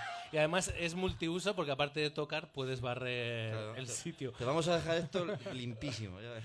Ostras, yo ya creía que era un instrumento vasco Sí, sí. tal. Ah, ahí, bueno, claro, De claro. unas leyendas ahí del, por la zona de Bermeo. De, de hecho, es, un, No. es un instrumento muy especial porque estuvimos, tuvimos la suerte de tocar en octubre en la India y cuando tocábamos el basuri, eh, claro, allí en teoría, según las castas, ¿no? El- solo la casta más baja está en contacto con la materia muerta y son los que barren, pero la música es algo elevado Uh. y a la gente le chocaba Les mucho que hiciéramos música con algo que era para barrer. Entonces el primer día hubo un shock así en la audiencia sobre eso, porque eh, desgraciadamente, aunque en teoría ya no hay castas, sigue, sub- sobre todo en los pueblos, ¿no? esa, esa imagen de las castas. Y por último, y luego ya me decís si habéis eh, hecho eh, nuevas ideas. ¿Qué es, por favor, el ala de buitre? Es un ala de buitre, o sea, un hueso de un buitre, pero que se le hacen tres agujeros y se convierte en una, en una flauta. Sí, a ver, es que en este país llevamos cuatro días mm, con, con Ikeas y todo esto. Hasta, hasta hace nada la gente se moría de hambre realmente. Y la gente cuando el ser humano se ha convertido en algo mm, mm, horrible, ¿no? De un, un animal que consume. Pero en otras épocas era una, per- un, la gente, para, por poner un ejemplo, la gente comía lo que comían las ovejas, olía como las ovejas, vivían con las ovejas, pero fueron capaces de coger una tijera de esquilar y hacerla y convertirla en instrumento. Bueno. Porque no son ovejas, no somos ovejas. Y entonces eso es lo que en España ha pasado hasta hace poco. Muchos de los instrumentos que llevamos y nos sorprenden son eh, lo que salvó a nuestros antepasados de no convertirse dejar de ser seres humanos, ¿no? Poder, a pesar de la miseria y de la muerte, cantar una canción con unas cucharas, una sartén y reivindicar lo que somos. Somos seres espirituales y que conectamos con lo artístico, estemos en las condiciones que estemos. Es que esta gente es muy necesaria, de verdad. Es que eh, el valor que a toda vuestra difusión musical y cultural no, no tiene precio, es, es impagable. ¿Alguna, ¿Algún instrumento nuevo que no, no haya Pues aparte está el, el recogedor, que viene, viene, viene con el mismo principio limpio que el basuri, pero está inspirado en un cabal. Ahí nos dio la idea Joaquín de Vibrato, un gran amigo nuestro, y nos enseñó a hacer esa, esa flauta. Y bueno, vamos, vamos incorporando... Vamos a ir. Pues, pues una tarde te vas ahí al basurero y vas, vas sacando. y te sacas una orquesta? Ahí ya está, te haces el atrezo. Diego, ¿cómo está el festival de instrumentos e intérpretes insólitos? Muy bien, bueno, este año se ha vuelto a cambiar de fecha, las cosas, eh, el Ayuntamiento de Burgos, que bueno, Burgos es una ciudad muy dinámica, por suerte, hacemos muchas cosas, pero bueno, hay, siempre hay poco dinero para hacer las historias, pero es, es un orgullo saber que somos el único festival del mundo que organiza un festival solo para instrumentistas eh, raros y gente que toca cosas raras, aceitunas sin hueso, cosas así. Y el teatro de mi barrio, de Gamonal, pues ese teatro se llena, casi 600 personas viendo cosas increíbles. Y es lo que hablamos siempre, que al fin y al cabo está muy bien en las épocas que, en las que vivimos de mentiras y de consumismo, ver cómo la gente se emociona con cosas que están hasta en su casa. En el fondo sacas unas cucharas, ¡ah! pero si tienes en tu casa 20, 30 cucharas, ¿no? Está muy bien, está muy bien que la gente se sorprenda con lo cotidiano. Este año va para el mes de octubre, si no me equivoco. Va para el mes de octubre, sí, sí. Por cierto, si alguien quiere participar, toque, toque yo que sé, que toque... Yo, pues yo le saco... Había, hay un, mi amigo Xavi eh, hace sonar a su novia. Saca sonido, aprieta, es alucinante. Xavi Lozano, que es el rey del festival. Si tenéis alguna inquietud, Mara, si te- aparte de libros tocas algo raro, pues te puedes venir al festival. Va- va- Pues- Es lo que tiene cubrir, cubrir la política nacional, que seguro que está citando por ahí. Diego, Jorge, coged vuestros cachivaches, coged Venga. vuestros instrumentos y contadnos qué, qué queremos aprender de vosotros. Yo, vamos a. eh, te- tenemos. ¿Cuántos bonus tenemos? Dos canciones, ¿no? Sí. En realidad lo que queráis. Bueno, bueno. Sois vosotros, sois de Burgos. ¿qué Esto lo, eh, cuando vayáis a casa cogéis dos cucharas y hay tu- tutoriales en internet y todo. Las ponéis, que estén limpias, por favor. Las ponéis. Bueno, pues me pongo yo, me quedo yo aquí. Sí. Venga, sí, que me en este micrófono. Y hay unas técnicas. Hay que recordar que en España esto se pierde. Las grandes percusionistas siempre han sido mujeres. ¿eh? Castilla era una sociedad matriarcal, por suerte para nosotros, por eso salimos adelante. Y además, en el poco tiempo libre, las mujeres desarrollaban unas técnicas de percusión que no son tontería. La gente no tocaba cualquier cosa en los pueblos. Era gente con unas técnicas muy complejas. Y nada, nos vamos a hacer una canción y Jorge va a presentar. Vaya que por cierto, que mirad, hemos, también que hemos lo que estamos tocando, comprándose unos discos luego para comprar un bajo eléctrico o algo, por favor.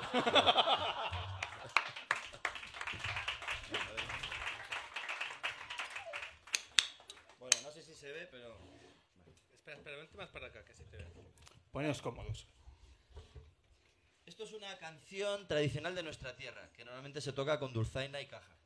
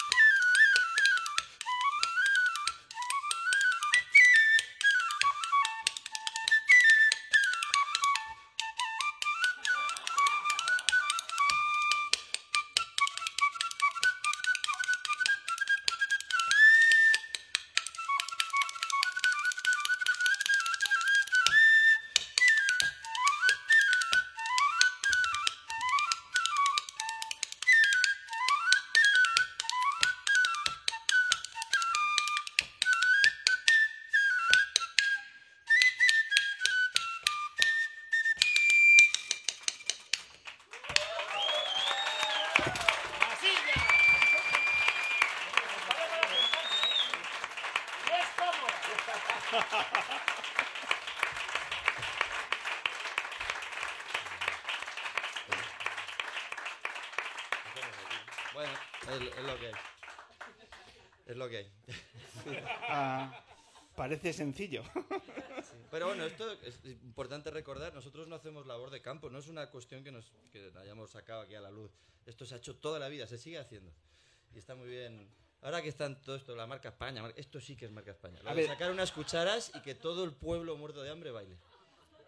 Eh, dices que se sigue haciendo. ¿Llegáis a los pueblos y, o- y os siguen la gente? O sea, eh, no, en realidad no. No, bueno. Quedan eh, pocos, quedan poca- pocos casos. Como digo, yo a veces somos famosos de provincias. En Burgos, Valladolid, en la zona en la que vivimos, pues a base de tocar allí, eh, mucha gente le gusta porque nosotros no hacemos una recogida de campo, no hacemos un labor tan profundo, ¿no? Con la tradición, pues como pueden hacer Mayalde o como hace Joaquín Díaz en el museo increíble que tiene en Urueña y, y recogen por los pueblos. Nosotros digamos que hacemos como deconstruir eso, ¿no? De pequeños hemos tocado esa música tradicional, la hemos bailado y sobre eso pues componemos una jota con ese aire, con ese ritmo, pero actual. Y, y eso es realmente lo que hace que gente joven o gente de ahora pues se, se acerque a eso. Entonces sí que vienen y nos siguen, oye, a, a nuestra manera. Nuestro- El universo FT cada vez habita, ma- habita más gente sí, en es ese universo. ¿Has cogido el violín, Diego? Sí. ¿Qué tenéis en mente ahora? Pues de nuestro disco Bailables, tuvimos la suerte de, hemos tenido la suerte de colaborar con muchos artistas, ¿eh? como os decíamos antes, con gente pues que parece antagónica, ¿no? En- artísticamente hablando, como Fito, pero luego te juntas y eh, creas cosas muy, muy divertidas. Eh, creo que es una de las grandes bandas de música klezmer del mundo y grabamos esta canción que es un homenaje a un oso. Porque fuimos a Rumanía a buscar un violín trompeta. Yo toco violines trompeta, no he traído aquí. Y en Rumanía, pues había que hay unos, un señor escondido que los vendía y tal. Y vimos un oso. Y en Burgos no hay osos. Entonces ves un oso, pues le compones una canción. El oso no ha dicho nada ni nada, pero bueno. Y es una canción con la que reivindicamos también, bueno, las influencias de nuestro país. Somos lo que somos por todas las mezclas. Sobre todo en los tiempos que corren, está bien recordar que la mayoría de los ritmos de, nuestras, de nuestra tierra provienen de los musulmanes y casi todos los instrumentos. Y de Europa también llegaron muchas influencias como de la música balcánica, así que nada, una canción, pues para no tocar cacharros, para tocar también algo serio, algo de conservatorio.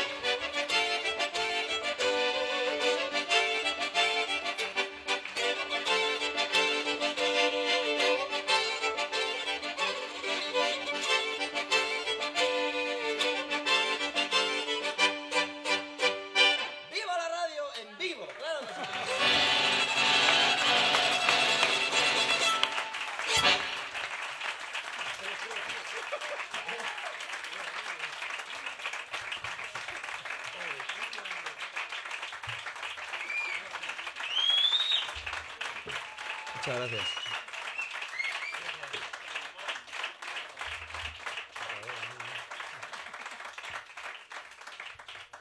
Diego, Jorge, estoy cansado yo, o sea que me imagino. Madre mía. Oye, Estoy, ag- estoy agotado. ¿solo se pueden vender libros o también discos? Se pueden vender discos. Hacemos ofertas disco y libro, más cerveza. Pero nosotros firmamos el libro y, y que Mara firme el disco. Por cada dos discos regalamos una cuchara. No. Cada tres, no. Oye, eh, solo pensaba en invadir Polonia a mitad de la canción. o sea, qué momento, qué momento, No, no, compañero. no. Qué cosa, qué cosa. Eh, y muchas gracias porque por fin he tocado un instrumento con público en directo. Muchísimas gracias. Gracias, Diego.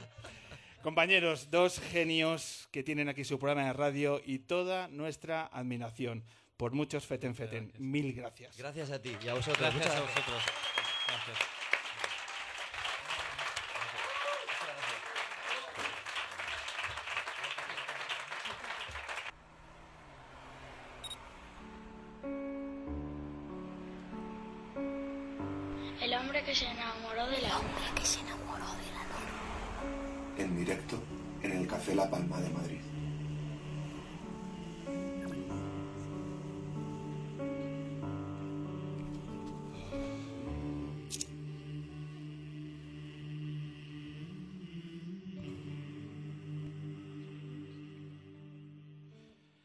Continuamos sobre el escenario del Café La Palma de Madrid, el mejor estudio de radio aquí del centro de la capital, donde tenemos ahora la oportunidad de hacer un broche de oro, un cierre fantástico a lo que está siendo una edición maravillosa del hombre que se enamoró de la luna.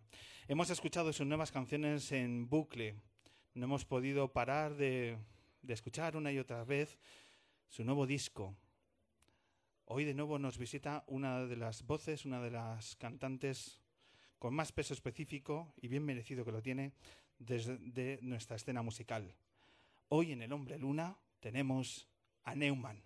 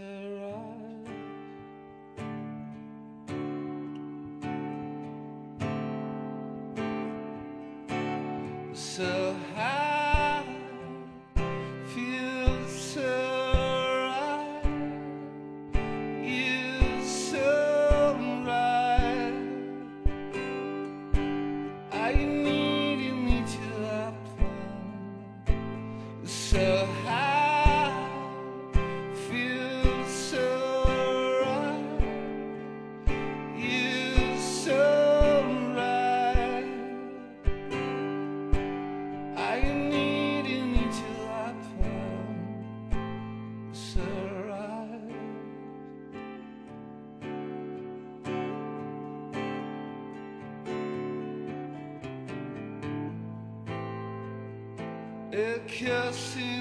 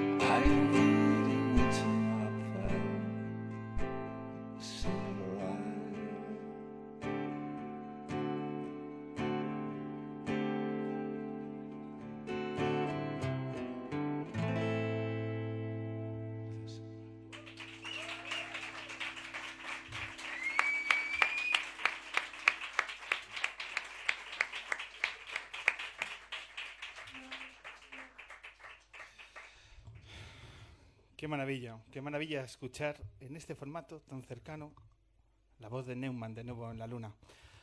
Paco Neumann. Hola. Bienvenido al hombre que se enamoró de la luna. Muchas gracias. ¿Qué tal? ¿Cómo estás? Muy bien, muy contento y muy emocionado de, de volver a estar aquí contigo porque tengo un buen recuerdo de, de la primera vez que vine. Y, y guay, pues además he tocado un tema que, que creo que toqué aquel día y lo quería recordar. Bueno, siempre recuerdo By Fear High Love porque es una de las canciones que más, que más me gusta tocar, así que sea eléctrico sea acústico, pues siempre, siempre está ahí. Pues para nosotros es un verdadero placer eh, tenerte porque admiramos tus canciones, admiramos tus discos y nos apetecía mucho hablar contigo unos minutos sobre tu nuevo trabajo. Eh, pero ya sabes la vertiente que está en la que está transcurriendo este programa. Aquí hablamos del paso del tiempo y sobre todo para reírnos de él. Muy bien. O sea, porque le damos demasiado valor al paso del tiempo y hay como demasiado amenazante, pero está bien desna- desdramatizar un poco, ¿no? El paso del tiempo. ¿Tú cómo lo, cómo lo llevas? Bueno, yo soy de los que piensan que muchas veces tienes que, que bueno, en la música, en el amor y en todo, muchas veces tienes que volver al inicio de todo para darte cuenta un poco de dónde estás, ¿no? Un ejemplo que yo siempre pongo en- con tu pareja o con quien sea, que muchas veces para dar cuenta, porque al final las cosas esas que te enamoran de alguien son las que al final te más te joden. Entonces muchas veces tienes que volver a ese primer momento donde te enamoraste de esa persona y, y qué fue lo que te enamoró, ¿no? Entonces la música pasa lo mismo, ¿no? Yo creo que muchas veces tienes que volver a- al inicio del todo y, decir, ah, vale, eh, por aquí vengo. O sea, que, que yo hacer repaso del, del pasado, pues es algo que también va conmigo. No me gusta mucho mirar al pasado y decir, ¿y por qué no hice esto? ¿Y por qué no hice lo otro? Pero, porque eso puede ser bastante eh, loco, pero, pero sí. No fustigarse, ¿no? Por las, Claro. por las decisiones que, que uno ha tomado. Eh, como estoy recopilando material por lo que pueda venir, eh, ¿tuviste crisis de los 40? Fue- ahora tengo 35, todavía no. bueno. Sí, yo creo que esa crisis... Ten en cuenta que la radio no se coge la ironía. Ya, no, ya. A ver, yo creo que desde que, a ver, desde que tengo 45, ¿no? Y desde que cumplí los 40 todo sigue igual. Bueno, a ver, no, a ver, he mejorado. He aprendido. De hecho, yo creo que es verdad que cumples 40, ¿no? Y eres más consciente de muchas cosas, ¿no? Y mm, crisis no creo. La crisis yo creo que la, la tengo desde hace muchos años. no especialmente por, lo- por los 40. ¿Y los cumpleaños los celebras? Sí, pero depende del año y las circunstancias. Según me pille, muchas veces me pilla tocando. Es que eso es inevitable. Y lo peor es que muchas veces me toca, o sea, me pilla tocando, me pilla de viaje volviendo de tocar. Porque me acuerdo que el último concierto que hicimos, que porque los tres de- eh, componentes de Newman eh, cumplimos los, años del mismo mes. Y me acuerdo que fue el, el cumpleaños de José, que está por ahí el batería, y el tío le tocó el sábado, eh, en Granada. O sea, en su ciudad, tal, la tarta. Y a mí me tocó el domingo, que estaba solo en mi casa. Resaca. Entonces no lo celebré. Pero bueno, celebré el de José. Eh, algo es algo, todo suma. Eso es una banda organizada, ¿no? Es decir, los cumpleaños, venga, todos al mismo mes y así no hay... Y así si ya viéramos que nos toca algunos martes, miércoles y jueves, entonces ya pues habría que coger y por, por el próximo concierto de sábado, ahí celebramos todo. Y luego tengo amigos también muy importantes, ¿no? y sobre todo aquí en Madrid, que también cumplen los años, ¿no? Por la misma fecha, entonces ya es un tobogán. Oye, se me está ocurriendo una interioridad que nunca he preguntado el tema de las bandas. Hmm. Eh, ¿Os regaláis cositas en el día de cumpleaños? Yo sí.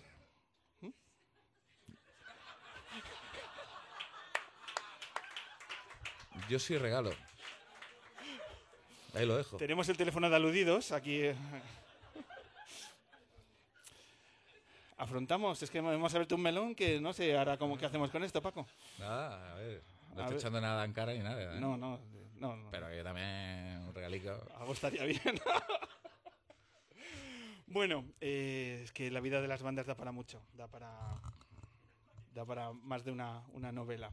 Paco, venga, vamos a hablar del, del disco, que tiene unos meses ya de vida y que me gustaría que nos hablases de las novedades que se esconden. Siempre se habla de ser el disco más luminoso de, de Neumann, de vuestra trayectoria, pero aparte de ser el disco más luminoso, ¿qué esconde estas nuevas canciones que estás presentando?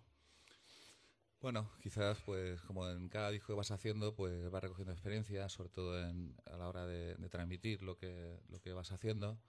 Y evidentemente pues siempre para uno el mejor disco es el último.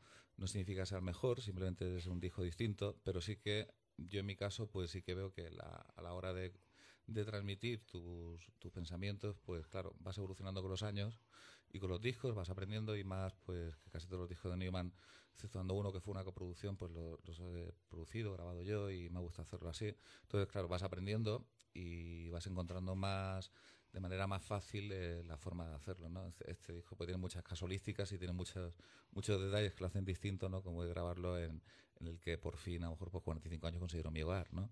Entonces esto es bastante emocionante, bastante de verdad, porque te sientes en un... Yo, no, pues mucha gente piensa que porque grabes en casa, a lo mejor grabas con las pantuflas y tal. Claro, no, no, yo me ponía guapo. Eh, ¿Sí? Claro, yo como si fuera de bolo. pero pero no, has, ¿no habéis hecho ninguna sesión en pijama?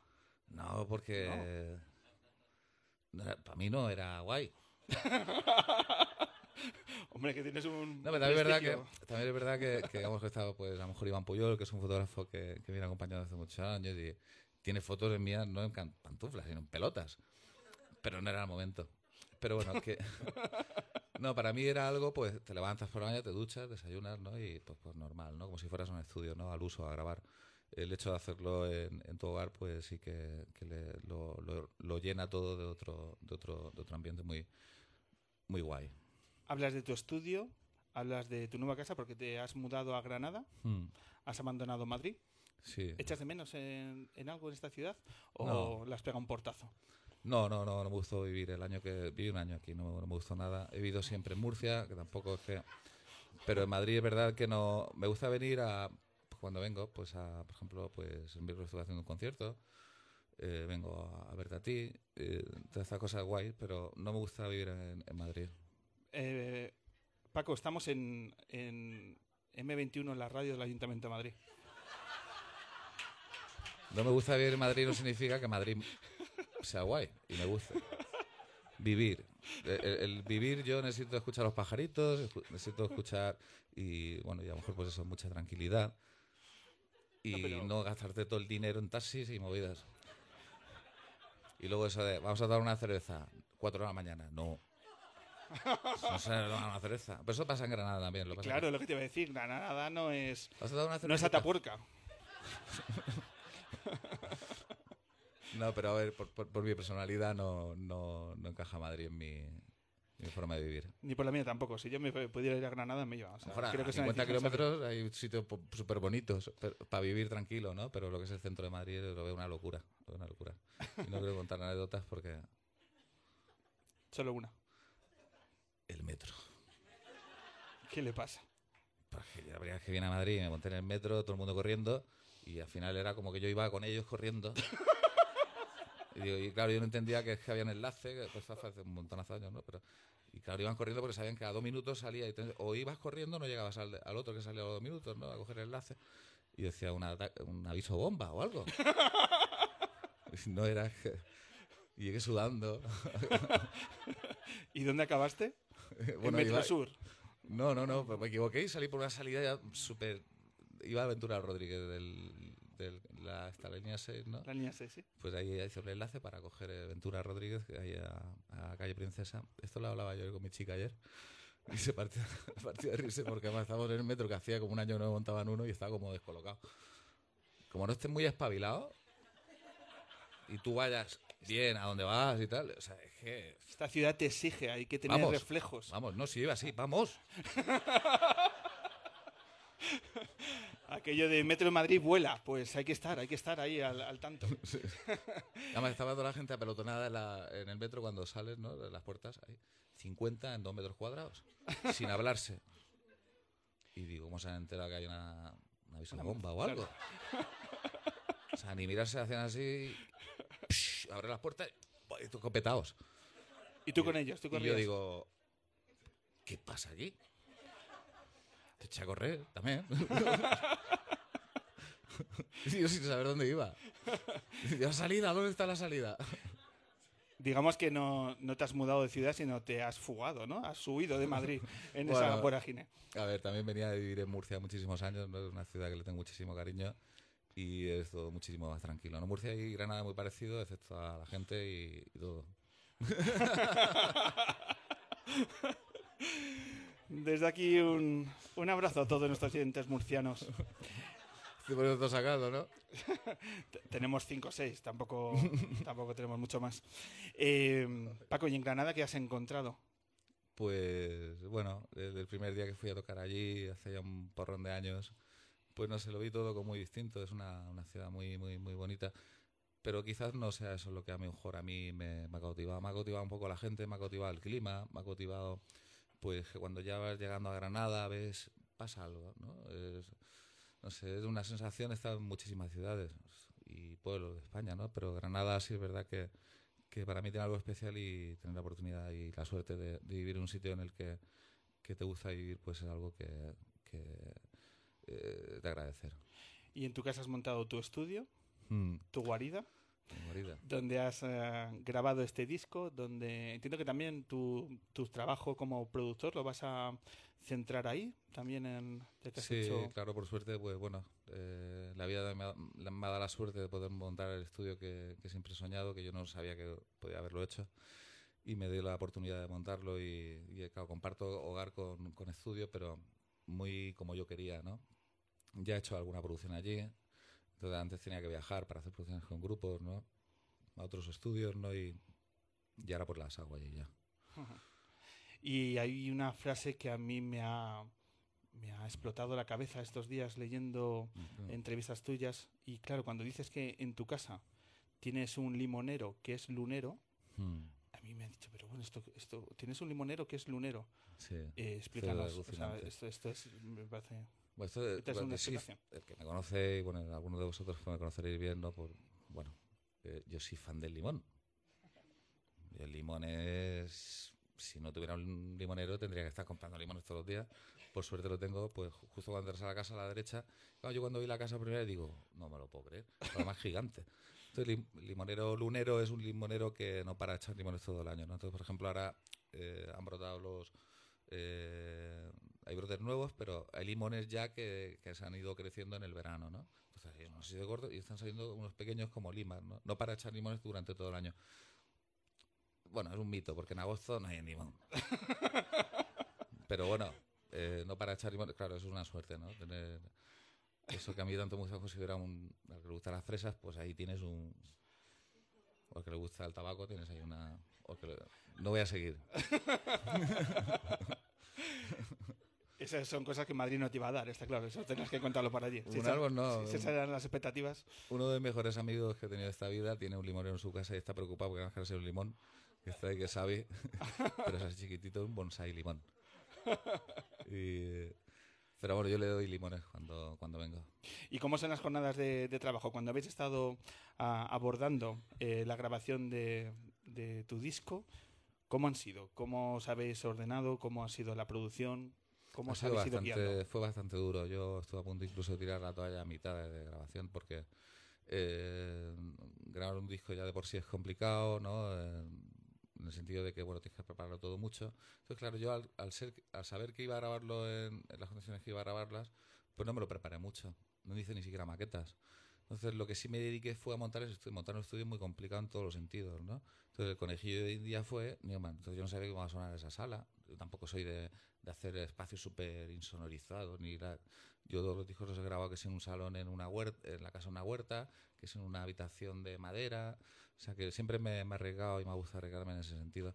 Entonces, bueno, aquí el conejillo de India será Newman y la responsabilidad, pues bueno, hasta que no te pones en el ajo, no te das cuenta y dices, coño, así lo voy a liar.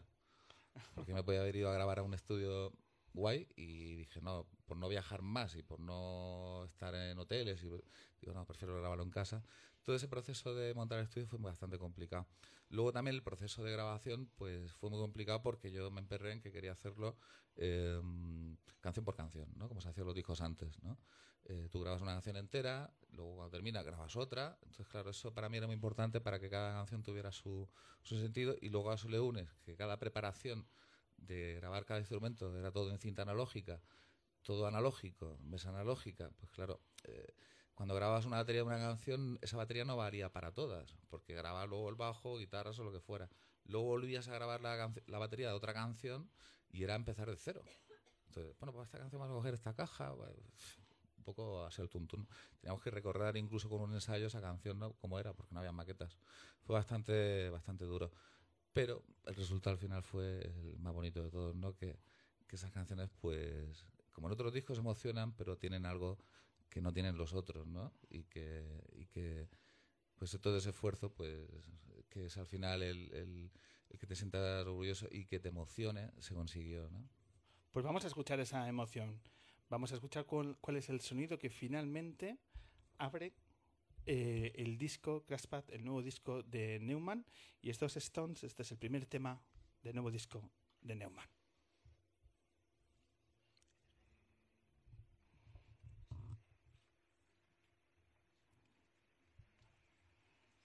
que lo están acabando de grabar. Están rematando en el estudio. ¿Lo tenemos? Bueno, pues ya sonará. La primera canción de. La, la primera canción del disco, ahora lo, ahora lo escuchamos. Estamos sol- solventando algunos problemas eh, técnicos. Eh, hablamos antes con. ah, hablamos antes con, con Ah, Mara. Empieza, empieza poquito a poquito, empieza con pájaros de allí. Ah, Empieza con pajaritos y... o sea, ah, es en la ambientación de Granada la si que. como si estuvieras en el jardín y conforme vas entrando a la casa, pues eso va oyendo la canción. Que eso me pasó. Usted molaría. Es como si visitara a través Poco de. Idealista la casa. Claro, poco a poco. Venga, así suena la- el nuevo disco de Neumann.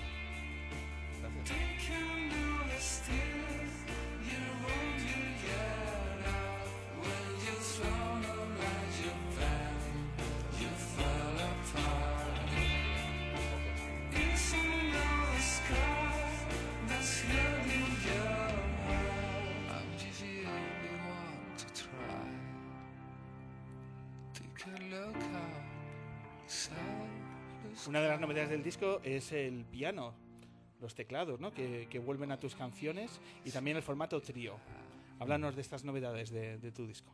Bueno, pues la gira de Iz, que se alargó tres años, con 300 conciertos, fue bastante duro también. Y fue, Iz fue un disco en el que el piano desapareció un poco y cogieron más protagonismo las guitarras, ¿no? El piano es un instrumento que ha ido intrínseco en la, en la historia de Neumann, o sea, el piano ha sido muy protagonista, ¿no? Entonces yo quería recuperarlo y aquí en Madrid compré un Petrov de pared muy bonito, blanco, y ese Petrov pues viajó a Granada, entonces a partir de ahí pues ya no componía solo con la guitarra acústica, sino que también pues la cogía el piano. Entonces salieron canciones así que, que en las que el piano pues tiene mucho protagonismo. Eh, era súper importante para mí que el piano cogiera protagonismo de nuevo en Neumann y también era muy importante que, que volviera a los inicios ¿no? de Neumann, que éramos tres, porque ni incluso llegamos a ser cinco. Entonces eh, yo no veía tan importante que fuéramos cinco músicos porque al final eh, ahora nos dicen, como lo decían antes, ¿no? que con tres dices, sois como diez. O- porque digo, que llevamos ahí músicos detrás. No, mentira. no, porque llevamos nuestra historia, ¿no? Pero esa historia no ha cambiado nada de que empezamos hasta ahora. Entonces, bueno, nosotros no utilizamos el bajo como instrumento en alguna canción. eh, en fin, que, que para mí era importante volver a esos inicios porque cuando empiezas a crecer un poco te piensas que porque todo vaya a más va a ser mejor, ¿no? Y, y lo que valor, lo que valora la gente y lo que nos hizo que la gente entendiera un poco nuestra música fue precisamente eso. Entonces, ¿por qué vas a cambiar? ¿no? ¿Y por qué vas a evolucionar eh, en otro sentido? Yo me siento a gusto, sí. Antes hablamos con Mara de la importancia de estar cercano a los lectores, en tu, en tu caso a tus, a tus seguidores que llevan tantos años escuchando tus discos y tus conciertos. ¿Qué feeling, qué, qué opinión te está llegando de, tu nuevo disco? Increíble, o sea, indescriptible porque todo ha doblado en todos los sentidos, ¿no? Desde que salió el disco, pues eh, todo ha sido prácticamente maravilloso. Recuerdo el concierto de Madrid que hicimos en el Price, pero sobre todo recuerdo el concierto que hicimos en Barcelona. Barcelona, en teoría, la, eh, yo he estado muchas veces en Barcelona tocando y siempre ha habido como, como una especie de punto frío, ¿no? Por decirlo de una manera, ¿no? Por- quizás por ellos, ¿no? Que son un poco así. Eh, irre- irrespetable. Pero sí, un poco frío en comparación al público madrileño. O los granadinos también, que te piensas que ahí va a ser cachondeo y luego son fríos. Y luego hay ciudades que me han sorprendido mucho, ¿no? Pero Barcelona me sorprendió la última vez que fuimos porque fue como prácticamente un, un lleno eh, en una sala muy en Apolo y, y la gente vibró de una manera con nosotros que yo no me lo creía. Fue, yo le dije al sello, digo, si tocamos dentro de dos meses, vendemos 500 entradas más. O sea, lo importante no son las entradas ni muchísimo menos, lo importante es que Newman con su propuesta, que es de lo menos mainstream, que te puedes echar la cara porque seguimos haciendo canciones de 12 y 15 minutos, me da igual. Y, pero tiene su público, ¿no? Y el boca a boca en, en Newman ha funcionado y entonces, bueno, sentir que la gente te pide esa canción de 12 minutos, Oh, es que pues es bastante emocionante, ¿no? Y en Barcelona ocurrió y fue, fue realmente bonito. son- hablas de, la, de, de uno de los temas de este disco que yo os lo recomiendo, es Deleted Files, Sí. y yo lo recomiendo como, como despertador. Como Hmm. sintonía de Gracias. despertador y demás, porque es un subidón de energía.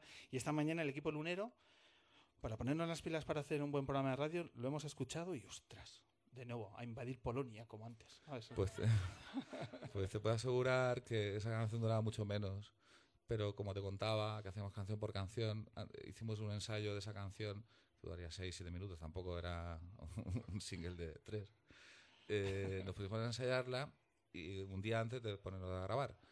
Y duró como 15 minutos. De hecho, tengo aquí a mi amigo Xavi que grabó 18 minutos de esa canción. Yo me vine arriba y dije, mañana dura 12 minutos, para 12 minutos, tío. Claro, esto fue un problema con el sello, nos obligáis a hacer un doble vinilo. Claro. Y yo, ¿y qué? Dice que, ¿Cómo que qué? Yo no- quiero triple, tú dijiste. Pues se gastó al mes. y precisamente por The File, o sea que, que también el, mu- el mundo discográfico, ahí tengo yo, porque no me equivoco. Es broma. No, pero sí fue, bueno, la esencia de Neumann y, y la gente que sigue a Neumann sabe que eso es así, entonces le da igual, ¿no? Que esa li- libertad se tiene que, es. se tiene que respetar, ¿no? Por supuesto. Fechas que estás cerrando, también festivales importantes en el WAM de Murcia, el Mm. BBK Live. También vas a estar en la fiesta de presentación del WAM de Murcia en el 8 y medio Sí, en, de nada. en Madrid, en el mes de marzo. Eh, ¿Estáis cerrando más festivales? Sí, algo que- muchos, muchísimos festivales, eh, no sé si alguno lo, lo digo y a lo mejor la voy a liar, pero creo que están cerrando Sonorama, en fin, casi todos los ¿Has festivales. dicho Sonorama? Sí. Has dicho Sonorama, ¿verdad? He hecho ahí en plan Magini. Pero bueno, vamos también una semana a tocar a Texas. eh, ¿Perdón? A, a Texas, al, al South by Southwest. Y bueno, es una semana grande que pasamos en Estados Unidos que yo creo que ni más se merece un poco por la propuesta ¿no? que, que bueno. tienen ¿no? arriesgada. Y bueno, también hay muchos proyectos, ¿no? Que también, pues bueno, yo soy fan de, de lo vintage, sabes que, bueno, todo lo que va relacionado a Craspad es todo Polaroid, todo grabado en cinta, todo, absolutamente todo grabado en cinta, todo eh, de una manera muy analógica, todos los vídeos han salido en Super 8, excepto uno. Entonces, bueno, pues quizás a- en noviembre por ahí se hará una exposición, en, voy a hacer una exposición con Polaroids, eh, en Super 8, eh, en fin. hay ¿Y dónde se podrá proyectos. ver la exposición? ¿Dónde se podrá ver? Mm, eh, Aún no sabemos el sitio, pero se va a hacer una exposición aquí en Ah. Madrid, además. Ujú. Y En Ventura, en Barcelona. En Ventura Rodríguez, más o menos. Ventura Rodríguez y llegaré corriendo. y también hay un libro. Sí, también hay un libro que, bueno, es un libro sobre todo de imágenes, ¿no? De fotografías de Iván. Las fotografías son de Iván Puyol, que es un, un grandísimo amigo y que, que, bueno, lleva como 10 años. Bueno, siempre que hablamos dice, no, si llevo 5. Y, yo, y luego al día, no, son 7. Y yo, pues no, ya 10, no, 8. O sea, llevamos un lío ahí. Bueno, lleva muchísimos años haciendo fotos. Y luego, pues va a llevar la, lo va a redactar José Manuel Sebastián de Radio 3, que es otro gran amigo. Bueno, no es un libro autobiográfico, pero sí va a ser un libro en el que se va a contar mucho de mi vida, que, que, bueno, que tiene cosas que contar, ¿no? Y quiero que la sepa la gente. Y pues sí, muchos proyectos, pero sobre todo ahora pues la gira Graspas que pues espero no sea interminable, como la de IF. Pero ¿Te sí. lo vas a tomar con un punto más de, de calma? Quizá. Sí, ya, ya, ya todo ha empezado de otra manera. Bueno, ha empezado de otra manera. Ha empezado dos semanas, teníamos jueves, viernes, sábado, domingo, concierto. A la siguiente, jueves, viernes, sábado, domingo, concierto. Y dije, madre mía, hay un tobogán. Claro. Pero sí, sí, un poco más de, un poco más de tranquilidad. Y entre, ya para acabar, porque nos apetece mucho que vuelvas a coger la guitarra, pero también dentro de tus nuevos proyectos está algo relacionado con una orquesta. Ah, bueno, eso es maravilloso. Cuéntanos, cuéntanos. Bueno, en IF, en, en algunas canciones de otros discos, pues he tenido la, la suerte y la oportunidad de, de contar con corales y contar con, con secciones de, de orquesta y, y cuerdas, ¿no? De la Filarmónica de Murcia, de, de Alicante, con, con corales de, de Conservatorio de Alicante, también en Torrevieja. Pues bueno, pues ha surgido un proyecto muy, muy, muy importante, quizás el proyecto más grande que he hecho en mi vida, que es pues trabajar con 100 músicos para una, para una canción de, de Neumann, ¿no? que va relacionada a, un- a una historia que todavía no puedo decir nada, pues ahí sí que me puedo meter en la cárcel. Lo del sonorama. Yo no he dicho nada de sonorama, ¿no? No, no, no, no, no. ¿han escuchado algo de Sonorama? Qué mentiroso, lo hemos escuchado todo. realidad. Pero- Pero esto sí que no puedo decir nada, pero bueno, yo estoy seguro que la gente que siga a Neumann se va a sentir muy, muy, muy orgullosa. La canción es preciosa y era una obra en el principio de 16 minutos, la bajé a 12, luego a 8, luego a 6 y se quedan 4 y medio. Pero no pierde un ápice de la emoción que tenía, claro, los 16 minutos para echarte ahí a dormir, ¿no? Y disfrutar de ella de una manera mucho más distendida, ¿no? Pero esos 4 minutos y medio que han quedado al final eh, resumen ¿no? de esos 16 minutos ¿no? y es algo de lo que siento tremendamente orgulloso y, y, bueno y que tener la oportunidad de hacer algo así con 100 músicos bueno ha sido una locura ¿no? de poder escribir esas partituras para tantos instrumentos pero bueno lo hemos conseguido y estamos ya en la fase final que está la canción pues a un 90 y poco por ciento ya de terminarse Bueno. en la mezcla y yo estoy seguro que la gente lo va a valorar en- enormemente ¿Y cómo saldrá a la luz? pues para abril o para tal ya saldrá en las redes sobre todo y luego pues ya se irá en fin difundiendo, difundiendo. de, de diferentes formas. Bueno, pues como siempre, seguir a- en las redes a Neumann para seguir todas sus fechas, todos sus proyectos y momentos tan especiales como el que vamos a vivir ahora, porque el tiempo se detiene cada vez que tocas en, aquí en El Hombre Luna y nos apetece, nos apetece de disfrutar de tu formato acústico. ¿Qué dos temas tienes pensado para este momento? Pues el primero que tengo pensado seguro es estar, que es la canción, el primer single que salió de Graspad. Y el, y el otro tema, la verdad es que todavía no lo tengo muy claro, porque estoy entre dos. Si tocar All That Matters o tocar eh, Tell You. All That Matters. sí, porque... Está claro, dice. Votación popular y es el referéndum.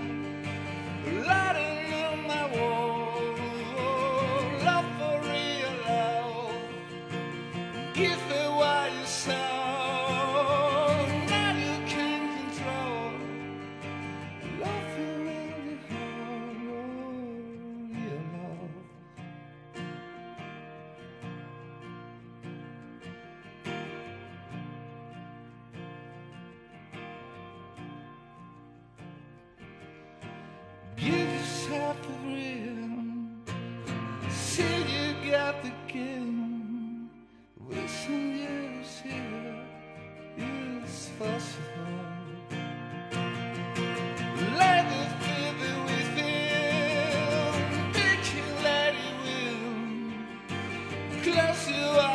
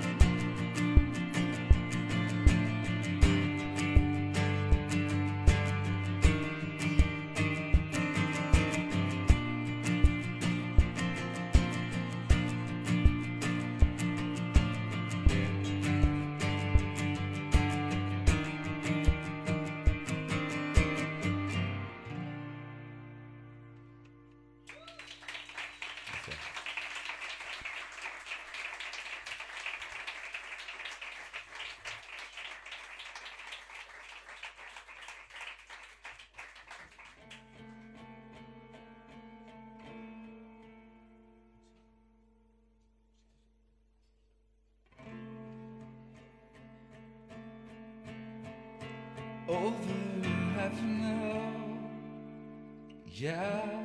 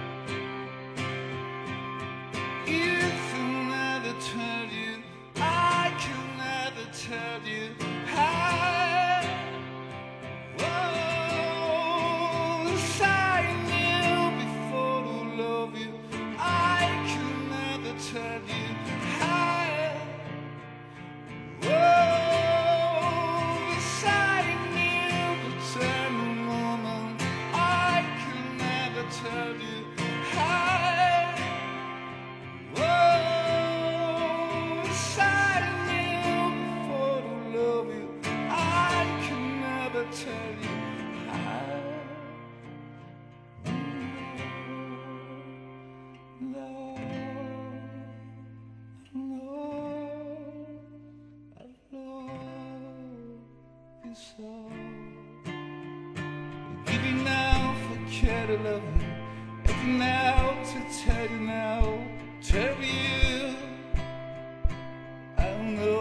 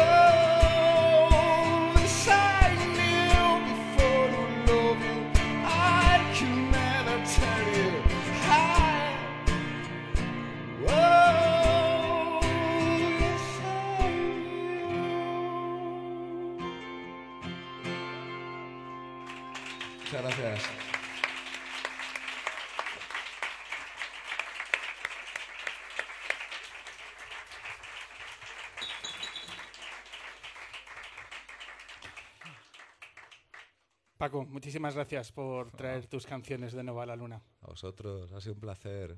Cuando queráis, estoy aquí de nuevo. El próximo disco, ¿no? Porque ya. Pues a lo mejor nos buscamos otra excusa y te vienes, ¿vale? La, la exposición o el. La exposición, este el libro, la orquesta y, y el documental, que seguro que estarás tramándolo también. No voy a escribir un libro, ¿eh, Mara? Que no te voy a quitar el puesto. Muchísimas gracias a Paco Neumann. Muchas gracias a todos. Placer.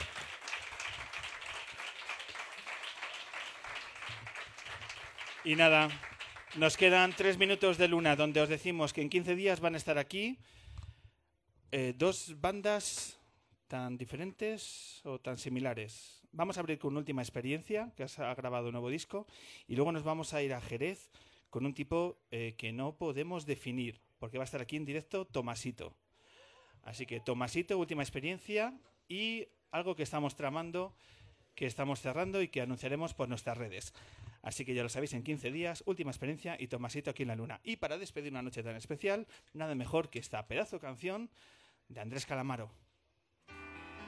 Soy vulnerable a tu lado más amable. Venga, nos vamos por todo lo alto. Por favor, un minutillo que nos vamos, que cerramos, porque lo que necesitamos es que este equipo lunero agradece a todos vosotros, a todos vosotras por acercaros al Café La Palma. Muchísimas gracias al público lunero. propietario de tu lado más caliente. Soy dirigente de tu parte más Muchas gracias a los invitados que han dado forma a estas dos horas de radio. Para nosotros los días felices en la luna son los que habitamos con la maravillosa Mara Torres. Gracias.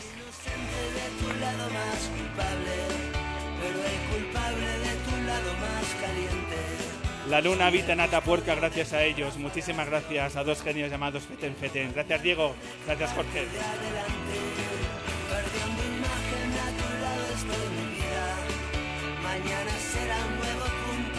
Y nos hemos reencontrado con él, uno de los grandes de nuestra música porque hoy lo ha vuelto a demostrar. Es Paco Neumann. Mil gracias. ¿Qué más quisiera que pasar la vida entera como estudiante el día de Esto toma forma gracias a mucha gente que me apoya. En las alturas, dos, Rebeca y Dani. Muchísimas gracias compañeros. En el ático de La Palma. Muchas gracias a todos los camareros, a toda la gente del Café La Palma. Por supuesto, hoy en las redes, el gran José Martínez. Los capos del audiovisual, la gente de Documfy. Muchísimas gracias, Raquel. La mirada de la luna, todas las fotos que veis en redes estos días, eh, tiene su talento, su mirada. Es Raúl Montalvo. Gracias, compañero. Y día tras día es la cómplice de la luna, es mi maravillosa Vicky Cantos. Y nada, un servidor, Pablo Loriente, que os cita aquí dentro de 15 días. Muchísimas gracias por acompañarme. Agota la batería. Lo dicho, Pablo Loriente, en 15 días más. Muchísimas gracias, un placer. puntos de partida soy vagabundo de tu lado profundo. Por un segundo de tu cuerpo doy el mundo. ¿Qué más quisiera que pasar la vida entera como estudiante del de la primavera? Siempre viajando asiento de primera. Comandante de la vida entera como estudiante el día de la primavera? Siempre viajando en un asiento de primera. El mejor carpintero de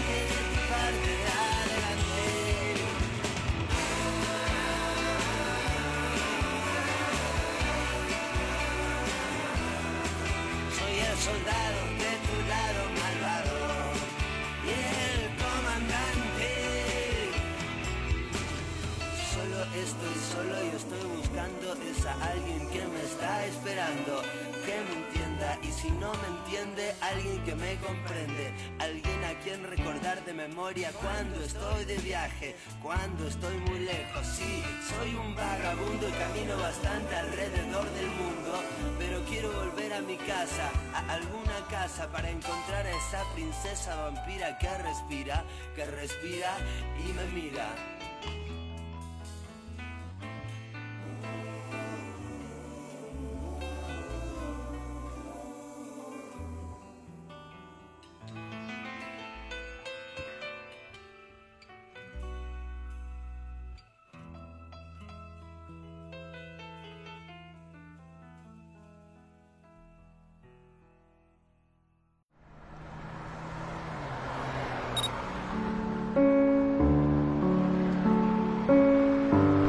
Hombre que se enamoró de la luna. que se enamoró de la luna. En directo en el Café La Palma de Madrid.